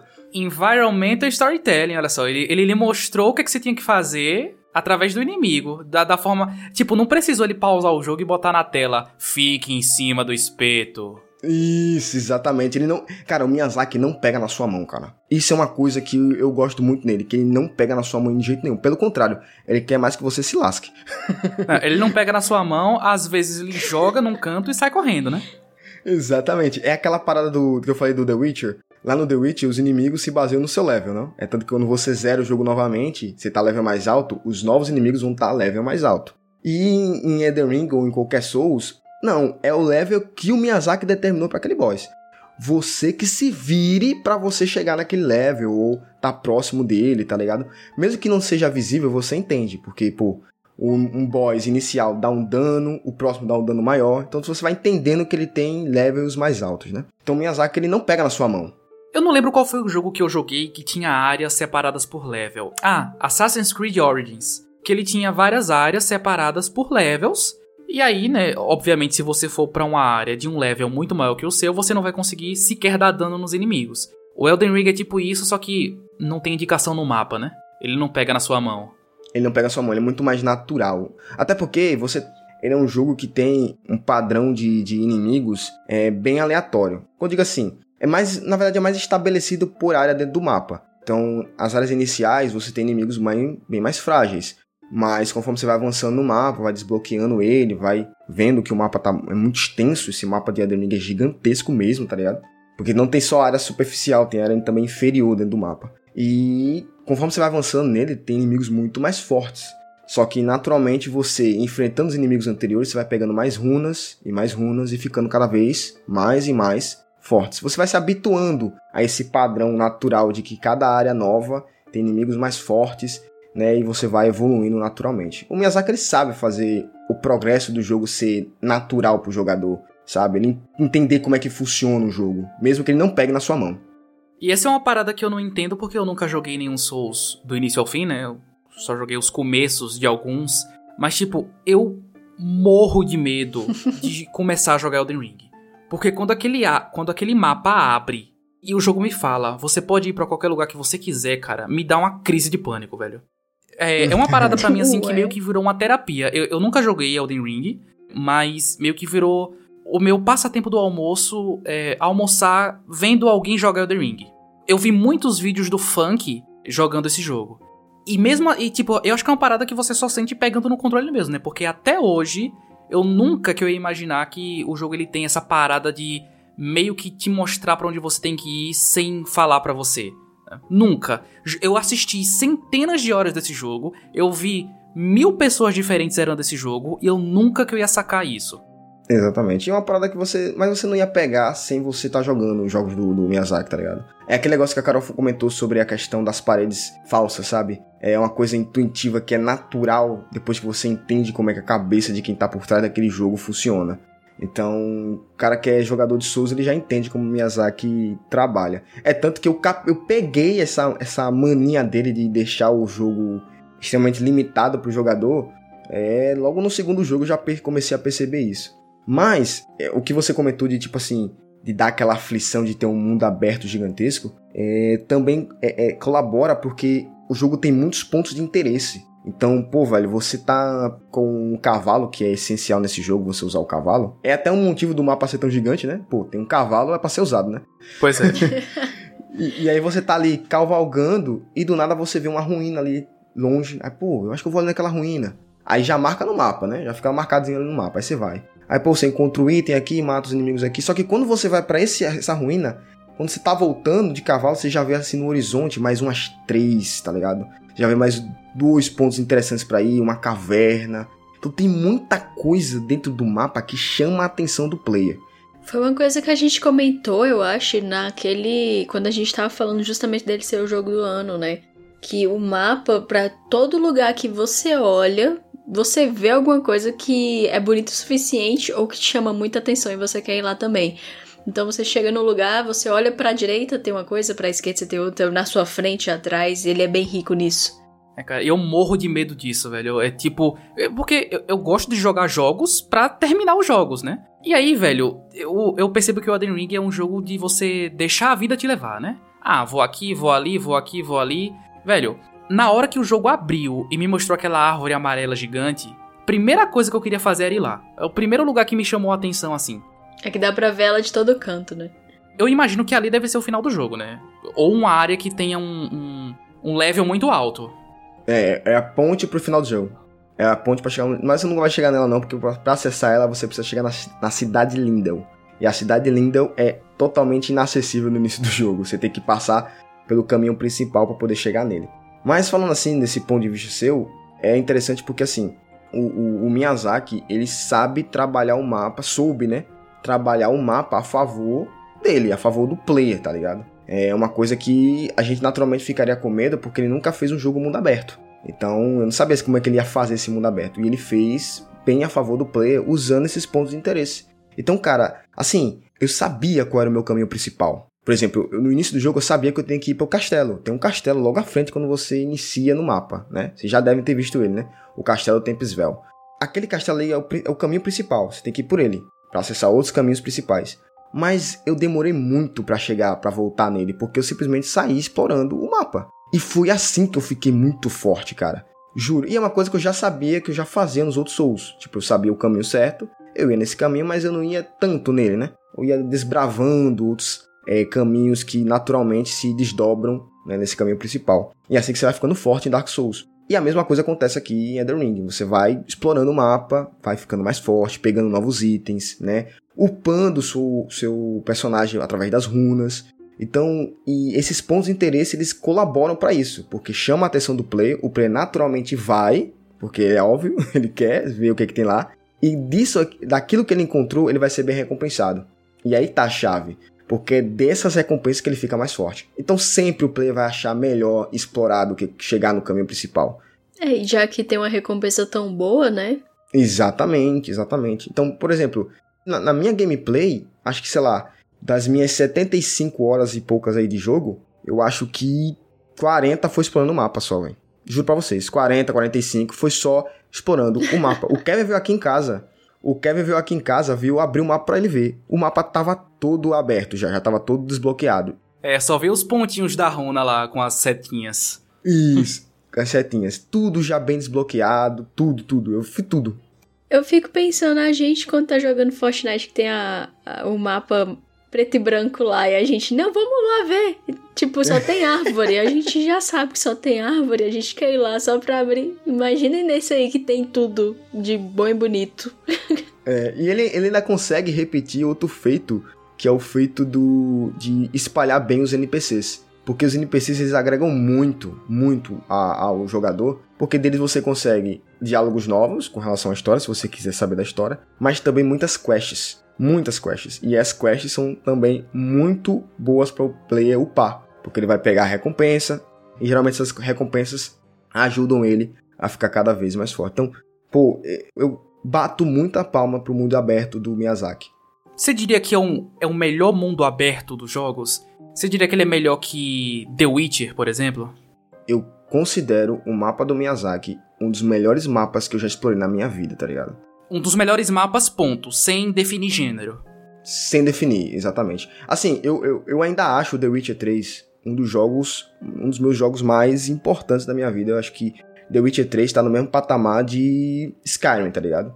Mas. E para mim é um dos grandes jogos também da minha vida. Mas Elden Ring, com o mundo aberto dele, eu achei ele muito mais importante para mim do que o mundo aberto de The Witcher 3. Na minha gameplay, ele foi muito mais importante para mim. Foi muito mais decisivo para mim como player do que foi o mapa de The Witcher 3. É tanto que no, na segunda vez que eu zerei The Witcher 3, eu simplesmente rushei, fui fazer, né, o, o, as minhas missões principais, zerei o jogo, aí depois é que eu fui fazer as missões secundárias, fui pegar outras coisas, itens e tal.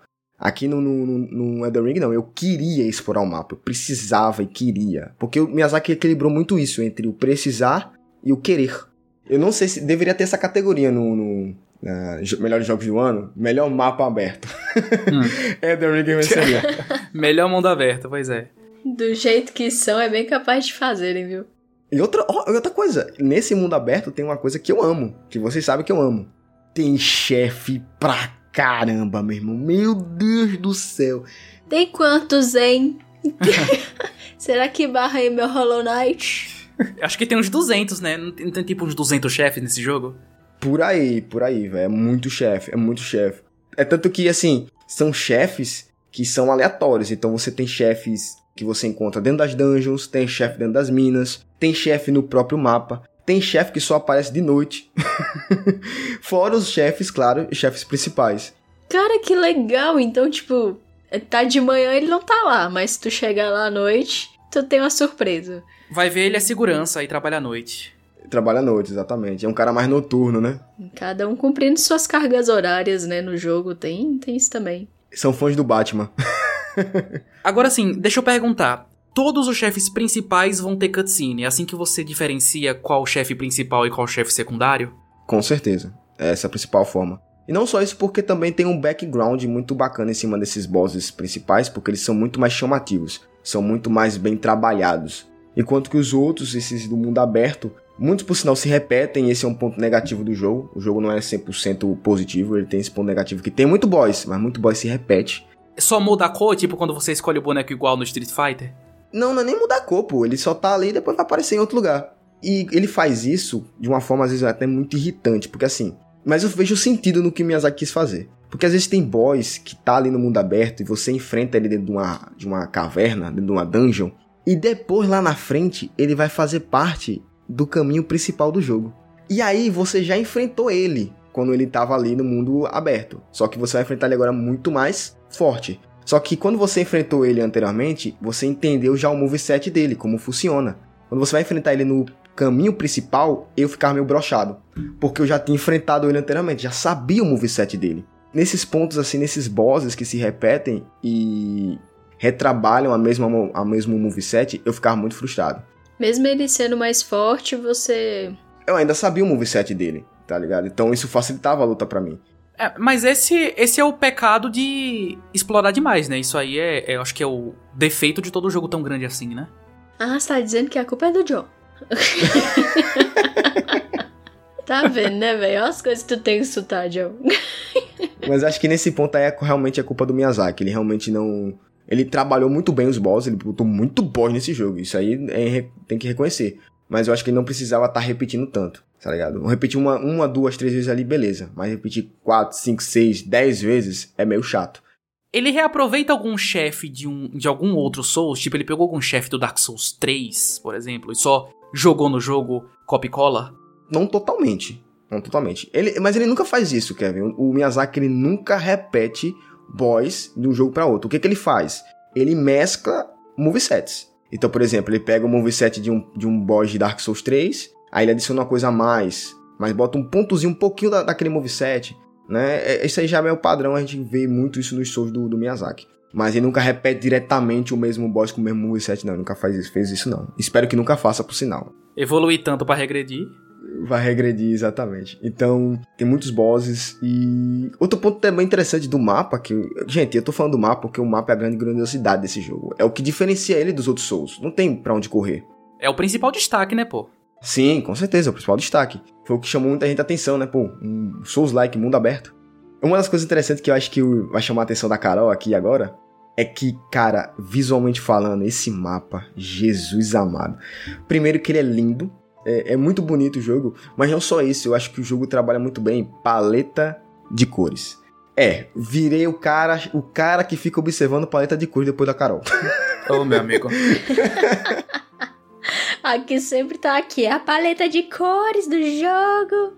A paleta de cores, exatamente, a paleta de cores. Então, por exemplo, eu nunca gostei de um jogo que fica separando o mapa por paleta de cor. Então eu lembro de reclamar isso com Fortnite, lembra, Carol? Eu disse, pô, esse Fortnite, esse novo mapa aqui tá uma merda, porque ele tá separando todas as partes, essas áreas do mapa em cores, parece uma pizza. Cada um com seu com seu próprio sabor. Meia calabresa, meia quatro queijo. Isso, odeio isso. Aí o Miyazaki vem aqui no, no, no mundo de Elden Ring e ele faz, não idêntico, mas ele faz o seguinte: é tão natural uma divisão entre um mapa e outro que você não sente essa diferença de paleta de cores a princípio. Então, tipo, não fica na sua cabeça que é literalmente uma parte separada do mapa, outra parte do mapa. Parece que já faz parte naturalmente dele. Então, por exemplo, em Engrave, que é a, área principal do jogo, ela tem uma, um tom de cor esverdeado pro dourado, né? Se você for muito para direita, você vai chegar em Kailid. Kailid, a paleta de cor é mais vermelha, cinza. Só que você, quando você chega lá, você nem sente essa mudança drasticamente, entendeu? O jogo sabe naturalmente adaptar e introduzir aos poucos o mapa anterior no novo mapa. Então você vê pedaços do mapa anterior naquele mapa e vai naturalmente progredindo até o ponto que não tem mais nada dele. É bem smooth, né? Smooth, essa é a palavra que eu tava procurando. Smooth criminal. Isso é muito legal e foi um dos pontos assim que me deixou mais. Eu prestei atenção, né? Então eu olhei e disse: caramba, olha como o Miyazaki tá fazendo, ele tá deixando tudo para mim natural. Essa é a palavra que define o progresso do, do, do, do Souls, uma das palavras, né? É natural, até mesmo na paleta de cores. Até mesmo na forma como ele trouxe o design do mundo aberto é uma parada muito natural. Eu realmente sinto que estou no mundo vivo, num mundo que tem muita coisa viva. É, é inclusive, eu acho que isso também tem dentro do, Miyazaki, do George R. Martin. Porque o universo do George. R. Martin é um universo muito vivo, muito rico. É lore até sair nos seus ouvidos. É, mais ou menos isso. Então, mais um ponto primoroso do Miyazaki, cara. Muito bom.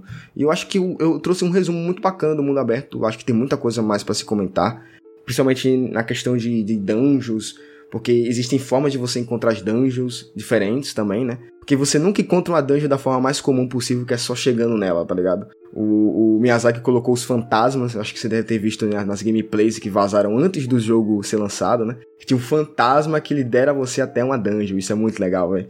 Ou você encontrando a entrada de uma dungeon da forma mais é, inusitada possível.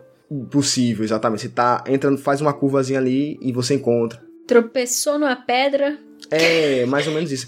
Cara, teve. Eu, aconteceu a mesma coisa que eu ouvi é, acontecer com outros players, que assim, você chega, passa por aquele lugar e você não percebeu que tinha uma caverna ali. Aí quando você naturalmente passa de novo, você encontra ela. Ou por alguma forma o jogo te dá a informação daquela caverna, como por exemplo, como eu disse, através do fantasma, através do, do mercador, tem um mercador no jogo, né? Um mercador? Welcome! Eu pedi pra você falar isso. e eles vendem espécie de, de. Não é mapas, mas um textinho que, que conta mais ou menos onde tá essa, essa dungeon, ou conta onde está uma quest também. Eu gosto quando é assim, quando tipo não marca, mas no, numa cartinha, numa anotação, alguma coisa assim. Aí tá falando, não, é porque virando à direita, na terceira árvore, depois da estátua de tal pessoa, você vai achar alguma coisa. Eu passei a apreciar. Eu passei a apreciar, porque Far Cry me deixou muito mal acostumado, cara. Quando alguém me fala uma coisa, eu já espero que apareça no mapa. Aí hoje em dia, a gente tá meio que vendo essa filosofia do menos é mais, né? Bom, eu tenho um ótimo exemplo. No começo do Sekiro, John, alguém fala para você, olha, tem uma entrada secreta embaixo da ponte. E aí eu parei e esperei, né, tá? Quando é que ele vai marcar no meu mapa onde é a entrada? Quando é que vai aparecer aqui na minha tela 15 metros até o objetivo? Mas era secreta. O Miyazaki, o Miyazaki deu uma gargalhada em algum momento quando eu vi isso. eu tô passando a apreciar esse tipo de coisa agora. É porque, cara, isso instiga muito o jogador. E isso Elden Ring faz com maestria, cara. Agora, John, os Dark Souls e tal, Demon Souls e tal, eles têm uma. Eles têm uma gameplay bem padronizada que funciona bem num mapa mais conciso, né? Mais é, apertadinho. Você achou que essa gameplay lá funcionou bem no mundo aberto ou não, não casou bem? A peça de Lego não encaixou? Não, de jeito nenhum. De jeito nenhum. Combinou perfeitamente. Até porque o Miyazaki ele trouxe um elemento, e agora vamos entrar na gameplay, né? Jogabilidade aqui, né? Que a Carol até tinha perguntado sobre o cavalo é, o cavalo agrega muito na gameplay. E é bom falar das novidades, né? Mas só dando uma pincelada de como funciona a gameplay de um Souls, é aquele negócio básico.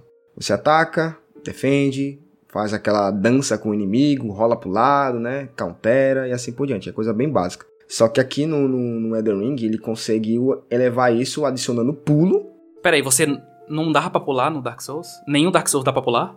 Não, nenhum Dark Souls pula. Quer dizer, o Sekiro você consegue pular, mas eu tô dizendo Souls, Dark Souls, dos Dark Souls, nenhum. Nem Demon Souls, nem Dark Souls, nem Bloodborne. O único que dava a oportunidade de pular era o Sekiro, até então, antes de Elden Ring, né? Cara, isso é engraçado, porque realmente, se for parar pra pensar, o humano mesmo não anda pulando por aí, né, velho? Ah, pois é, né? Você sai pulando, você sai pulando por aí. Eu acho interessante quando o jogo puxa essa questão mais realística mesmo de que o ser humano mesmo não sai pulando por aí e que implementa isso no jogo como uma forma de, de dificuldade mesmo. Tipo, você não pula, cara. Você não dá um pulo duplo. Mas assim, ele, ele incrementa isso e é uma coisa que muita gente comentava nos outros Souls, porque não ter um pulo era uma coisa que todo mundo já tinha se acostumado, apesar de não fazer muito sentido, não pela lógica humana, mas pela lógica de, game, lógica de gameplay, porque muita coisa nos Souls seria facilmente resolvida com pulo. Muitas áreas seriam facilmente acessadas com pulo. Então todo mundo até muita gente que jogou os Souls sempre perguntou por que não tem pulo, né? Mas aí o jogo foi pensado em não ter pulo, né? Em não ter pulo, foi um pensamento dele não ter pulo. E aí quando você vai vir para Sekiro e Elden Ring, o, o Miyazaki ele trabalhou tudo para que funcione o pulo. Se nos outros jogos o pulo não tinha um propósito pro Miyazaki dentro daquele mundo, aqui em Elden Ring e em Sekiro, por exemplo, né? Mas vamos deixar Sekiro de lá, porque eu não tô falando desse jogo. falando de Elden Ring. Tem um propósito. Muitas áreas, gente, são acessadas através do pulo. E muitas são mais altas que o seu pulo, só para lhe sacanear. Exato. e aí também o, vem o cavalo, mas eu vou falar do cavalo. A ponto do pulo é que, assim, tem áreas que eu pensava... Pensando da forma ainda Souls-like, né? Antigo. Não, se eu não conseguir alcançar aqui, eu vou ficar parado, não sei, não tem como acessar. Aí eu lembrava, ah, mas eu tenho pulo, pô. É só eu pular. eu pulava e chegava no lugar. Isso aconteceu também na mecânica de combate. Gente, o boss final é um boss muito sacana. E esse boss tem um moveset que tem uma parte do moveset ele desaparece e aparece na sua frente. Que nem um Super Saiyajin, que nem um Goku da vida. Quando ele aparece, ele dá dano onde ele tá. E como eu sou um jogador de, de escudo, eu fico sempre com o botão travado no L1 para ficar com o escudo travado, né? O escudo levantado. Então, para dar, por tirar do escudo e simplesmente rolar para trás, não dá tempo, é muito rápido. O, o timing é muito curto. Então, toda vez que ele aparecia na minha frente, eu tomava dano, porque mesmo com escudo você toma dano, que é um dano de graça. Dano da graça, tá? de graça, bicho. É, de graça também, é um dano de graça, né? É um dano sagrado. E aí, eu só fui perceber um tempo depois na cagada, porque eu tentava rolar para trás e não conseguia, não dava tempo. Aí, sem querer, um dia, eu cliquei no A, que é o botão de pulo, para trás. E é assim que você escapa da porcaria do ataque. Mano, mas me deu um ódio, velho. Calma, você, você então descobriu o dash para trás no boss final. No boss final é que eu percebi que essa era a mecânica para poder burlar esse ataque dele. Até então não tinha percebido. E eu achando que era só a Carol que não apertava os botões. E é por isso que eu estou perguntando, porque eu achei que era só eu que dificultava a minha vida nos jogos mais simples, não usando essa habilidade. Só que assim, o que eu quero dizer é que você fica tão padronizado na forma como o Soul funciona que o pulo ainda para mim ainda tá sendo uma parada que eu tô me acostumando. Mas John, o pulo nada mais é que uma esquiva para cima. É, você pode interpretar dessa forma. você pode interpretar dessa forma. Por sinal, tem um inimigo que dá um ataque rasteiro e você simplesmente salta o A e você pula e desvia do ataque. Então, o pulo foi incrementado e funcionou muito bem para o mundo de Elden Ring. Da mesma forma, o cavalo. O mundo de, de Elden Ring não funcionaria sem um cavalo. Mas, mas você já pula. Eu acho que no cavalo não é só para ir mais rápido do ponto A ao ponto B? Não, entenda.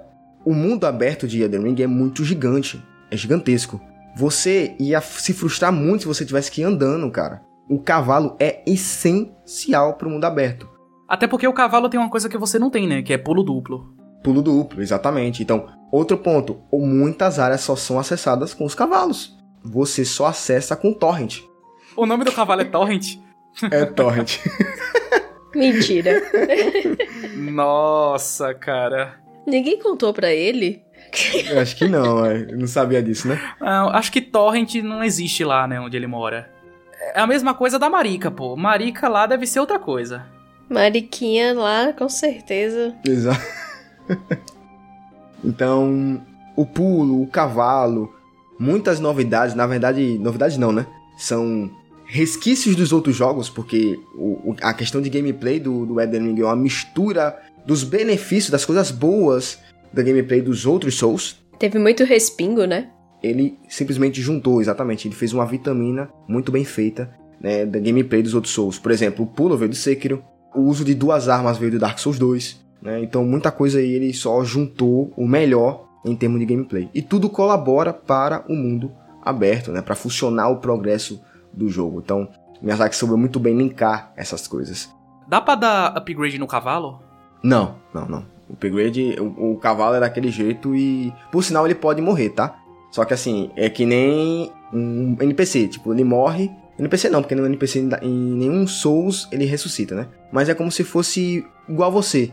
Você morre, mas você ressuscita, né? Você volta depois que você volta na última fogueira. O Torrent ele morre, ele desaparece debaixo de você, mas depois de um tempo você pode summonar ele de volta. Porque ele é um espírito, né?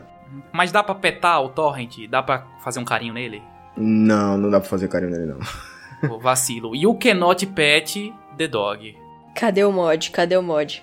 Ele poderia ter perdido o GOT por causa disso, tá? pois é. Motivo de Stray tá lá. é, exato, é exato, né? E de jogos ganharem GOT é porque você pode... Acariciar. Exatamente. Red Dead fez isso, né? Ó, oh, se, se esse episódio tivesse o um nome igual antigamente, ia ser Tudo Coopera para o Bem daqueles que amam Souls Like. Caraca! Gostei desse nome, gostei desse nome. Você também tem, agora é algo novo, mas na verdade é reformulado, que são as cinzas da guerra. Cinzas de guerra, na verdade. Que são habilidades que você consegue incrementar nas suas armas, tanto espada como escudo, para dar alguma habilidade para você. E, e o legal é que essas cinzas de guerra, você pode justamente comprar elas, você pode encontrar elas, né?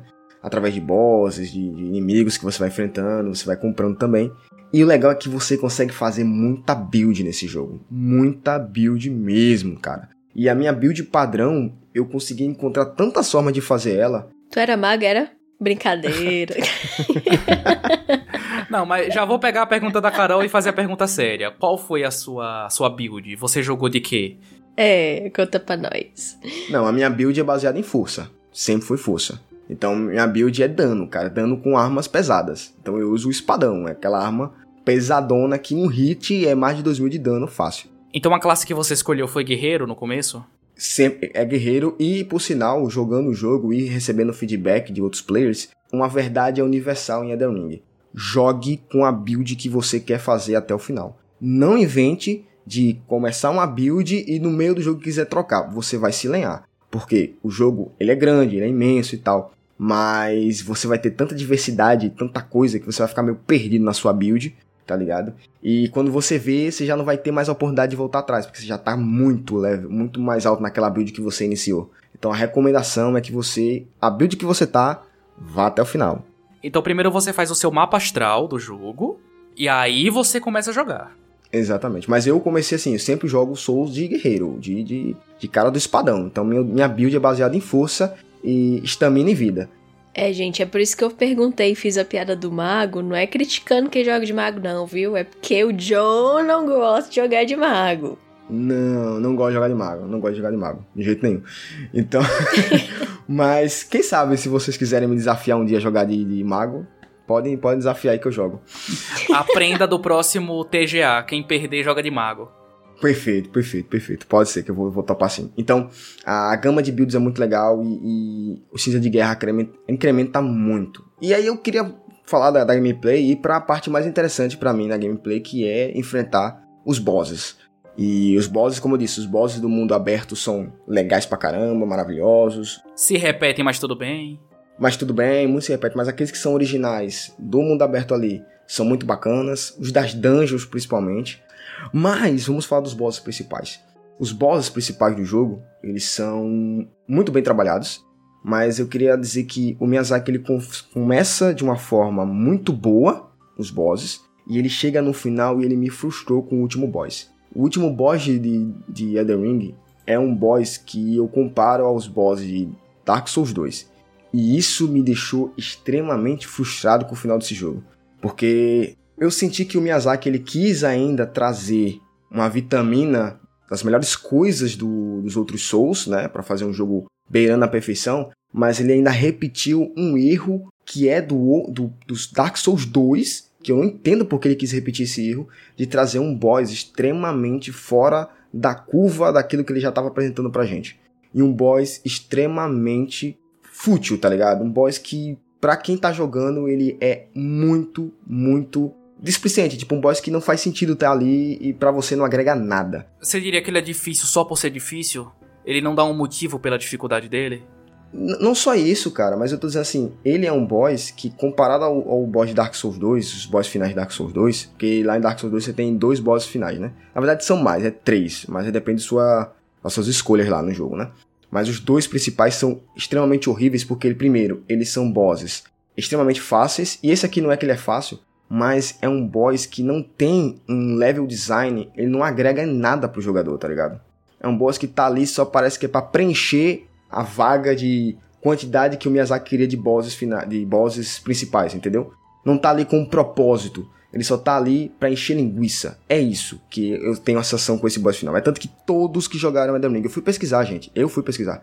Porque eu pensei, não é só eu não. Não é possível que só eu odiei esse boss final. Fui pesquisar e todos os outros players também odiaram o boss final de Elden Ring. Então, eu acho válido você trazer pontos positivos de outros jogos e uni-los em Elden Ring, mas para mim ele vacilou em trazer um ponto negativo de Dark Souls 2, que foi essa trazer um boss totalmente inútil pro jogador. E por sinal, Dark Souls 2 nem foi um jogo que ele dirigiu, né? por sinal, né? não é dele, né, o jogo. E ele conseguiu trazer o erro de outro cara. Isso que me deixou meio irritado. Mas beleza, é, porque enquanto você tá falando, eu tô caçando aqui a gameplay desse, desse chefe, né? Que é o Elden Beast, né? Que você tá falando. E até em design mesmo, é um bicho feio, esquisito, tão diferente dos outros. Ele desvirtua demais. Ele é, não agrega nada, pô. Ele é um boss totalmente fora da curva daquilo que o Miyazaki tava apresentando. Gente, não tem um boss principal do jogo que seja ruim, tirando, claro, o final. Todos são ótimos. O boss que antecede o Elden Beast é o Radagon. E isso não é spoiler necessariamente. porque já tava meio que explícito desde o início do jogo, né? Mas, cara, é um boss, o Radagon é um boss muito legal, que me lembrou o meu boss preferido da série Souls, final, assim, que é o, o Gwyn, que é o Lord Gwyn do Dark Souls 1. E me lembrou muito ele, pelo moveset e tal. Então eu fiquei, pô, que boss do caramba! Aí logo em seguida vai terminar aqui. Mas tem um segundo boss, logo em seguida. E é um boss terrível, cara. Então o final do jogo me frustrou muito, cara. Mas ainda assim, o Miyazaki conseguiu trazer um, um progresso de bosses principais muito legais. É, eu acho que um, eu acho que um ruim no meio de 200, acho que ainda tá na média. Não é? Tá na média. É, o que frustra muito ele é ele ser o último, entendeu? Se ele fosse só um no meio ali de, de vários, beleza, mas ele é o último. Então, meio que frustra mais. Mas aí você pode jogar o jogo de trás para frente. Aí ele vai ser o primeiro. Pode ser, aí. é uma escolha. o negócio é você conseguir jogar. Então, então você, você acha que se ele não fosse final, tivesse ali no meio, ele não seria tão ruim, tão frustrante? Na verdade, ele ainda seria frustrante, mas não tanto, porque ele é o último. Quando você pensa no último boss, você pensa numa coisa que é definitiva. É aquele boss que vai te dar uma sensação, vai te trazer um, um, uma reflexão. Gente, o boss final de Dark Souls 1, você termina ele, caraca, você termina ele emocionado, pô. Por causa da trilha sonora, pela lore, que você já entende mais ou menos quem é aquele cara, quem é o Lord Green, o que ele fez, o sacrifício que ele fez para se tornar ali a primeira chama, para poder impedir a escuridão. E depois, logo em seguida, você tem que matar ele e tal. É, então você também tem Dark Souls 3 também, que tem um ótimo boss final. Aí você vem em Elden Ring e tem um boss que não... eu terminei, é só mais um boss. não me trouxe nenhum impacto final. E é uma coisa que eu esperava muito. Né? Eu ficava pensando, meu Deus, se Radagon é o último boss, beleza, até funciona, porque tem um contexto nele. Mas esse Eden é um bicho aqui, nossa, nada, nada, acrescenta nada. Que tristeza. Cara, é que é, é engraçado, tipo, vendo aqui, os outros são tipo tem armaduras, aí tem os dragões, tem um, um negócio assim, e ele é meio que uma galáxia, né? Tipo. É, é, é, tem, um, tem uma explicação do porquê ele. Ele, na verdade, seria o primeiro Eden Lord, né? Ele é um, uma, uma. a essência do primeiro Eden Lord, né? Da primeiro Eden Ring e tal. Mas o ponto é: esses bosses de, de, de principais, todos são maravilhosos e esse, infelizmente, é ruim. Mas eu acho que tem um boss final secreto. Quem é o boss final secreto? Que aí é que o jogo, aí o Miyazaki conseguiu bater, bater a minha meta, a meta do que eu queria de um boss final. E foi totalmente inesperado, porque existe um, um uma boss, uma chefe nesse jogo que ficou conhecida como a, a chefe, acho que é a chefe mais famosa de Elden Ring. E vocês devem conhecer ela, né? Que é a chefe Malenia. Cara, essa é a chefe verdadeira final de Elden Ring. Porque para tu derrotar essa desgraçada, meu irmão, demora. Porque ela é extremamente difícil de se enfrentar. Eu enfrentei todos os bosses possíveis nesse jogo, para só então no final enfrentar a Malenia. E adivinhem, eu ainda não derrotei ela. E isso tá me frustrando de um jeito positivo. Eu digo, caraca, que boss fight incrível que até agora eu não consegui superar. A última vez que eu senti isso foi enfrentando o Nameless King, do Dark Souls 3, que é um boss muito difícil do Dark Souls 3. Eu acho que é o pior boss do Dark Souls 3. E o Ishin Ashina no Sekiro? Não, esse ainda consegui derrotar. Demorou, mas eu consegui derrotar de forma até bacana. Mas aqui a Malenia tá, tipo, impossível, cara. Tá uma parada assim que eu tô me sentindo um cara. Parece que eu perdi a, a minha capacidade de ser Souls-like. Porque ela conseguiu me inferiorizar num nível absurdo. Essa boss é muito difícil. Tu chegou a encontrar o, o Let Me Solo, solo Her? Não, não consegui encontrar ele. Eu tenho que chamar esse cara. Mas na verdade não, porque eu não gosto de, de, de, ter ajuda. Eu gosto de jogar sozinho. Não, você não vai chamar, mas só de ver ele seria bem legal. Realmente, realmente. Eu ia pedir uma foto. eu ia criar uma mecânica de tirar foto em Elden Ring só pra tirar foto com ele. Mas ela é que se tornou a boss final para mim. E isso que fez Elden Ring dessa reviravolta para mim no final porque ela tá sendo uma boss maravilhosa de final, porque ela tem um contexto muito irado, tem drama. Eu ainda não derrotei ela, mas eu sei que quando eu derrotar ela vai ser bem impactante. Não só para mim como player, mas todo o contexto dela, a história dela é muito triste, é muito pesada, dramática. Então, para mim, ela que deveria ser a boss final de, de Ring e acabou não sendo. Mas nesse ponto o Miyazaki conseguiu reverter, né? Esse, essa frustração que eu tive no final do jogo. Então, no caso, a história dela você é, descobre através de, de outras partes do jogo? E aí depois você encontra ela para enfrentar? É, principalmente porque a, ela faz parte direta da Guerra dos Semideuses. Ela enfrenta o General Radan, que é um boss também principal do jogo. E dessa luta ela sai ferida, né? Como vocês podem ver, ela perdeu um braço aí, né? E tal. E tem todo um contexto com a irmã dela, que é a rainha desse lugar onde ela está. Na verdade, líder, né? Com governante, né? E ela foi infectada com algo que é chamado no jogo como. É um ácido escarlate. Eu esqueci o nome que dá agora, realmente. É escarlate alguma coisa. Ácido Scarlet. então, então tem todo um contexto familiar muito pesado, muito forte. Ela querendo enfrentar o pelo certo, mas tendo que tomar atitudes erradas por conta dessa guerra. É um negócio bem bacana e que eu também estudei muito por fora, né? Então eu gostei tanto da, da chefe que eu fui atrás de saber mais dela e tal. Então eu sei que quando derrotar ela vai ser bem impactante para mim. Cara, você não pode deixar esse momento se perder como lágrimas na chuva. Você tem que derrotar essa mulher em live, cara. Por favor. não, eu vou derrotar em live, vou fazer em live. Toda, a próxima vez que eu for enfrentar ela, que já, já não enfrento ela faz uma semana, eu acho. Até desistir por um tempo, né? Eu gosto de fazer assim, quando o gosto tá muito difícil, eu desisto por um tempo, depois eu volto. Pra não frustrar muito, né, com, a, com as derrotas. Mas quando eu voltar, eu vou, eu vou fazer stream dela. Então, assim, velho, eu, eu resumi bem aqui. Acho que Elden Ring tem muito mais o que ser acrescentado, muito mais o que ser falado. Mas em termos de patch, eu acho que foi o máximo que eu consegui passar aqui de resumo de Elden Ring. E Elden Ring é fantástico. Ele merecia sim o GOT. Né? Não importa quanto você seja fã de God of War. Mas Elden Ring consegue ser um respiro novo para a série Souls. E eu até fico com medo, porque agora o Miyazaki tem um desafio gigantesco, porque ele tem que fazer um jogo melhor que Elden Ring. Mesmo que não seja Elden Ring 2, ele tem que fazer um jogo melhor. Que é esse negócio, né? Uma escada, né? Você cria um, um, um teto de expectativa para os players e você tem que superar aquilo. Se ele não superar, infelizmente, o, jogo, o próximo jogo que ele for fazer de Souls-like vai ser um jogo bem fraco. É tipo gravar podcast que o próximo episódio tem que ser sempre melhor que o anterior. Sempre melhor que o anterior, cara. Então, ele tem esse desafio que para mim é um desafio gigantesco. É gigantesco fazer um jogo melhor que Elden Ring agora o Miyazaki tem. Mas eu não tiro os créditos dele, assim, de quem ele é. Eu acho que ele é capaz sim de fazer um jogo melhor. E eu espero que ele faça. Porque Elden Ring foi assim. Está sendo o ápice, o ápice do que eu já pensava ser perfeito. Porque eu já era muito fã de, de Souls.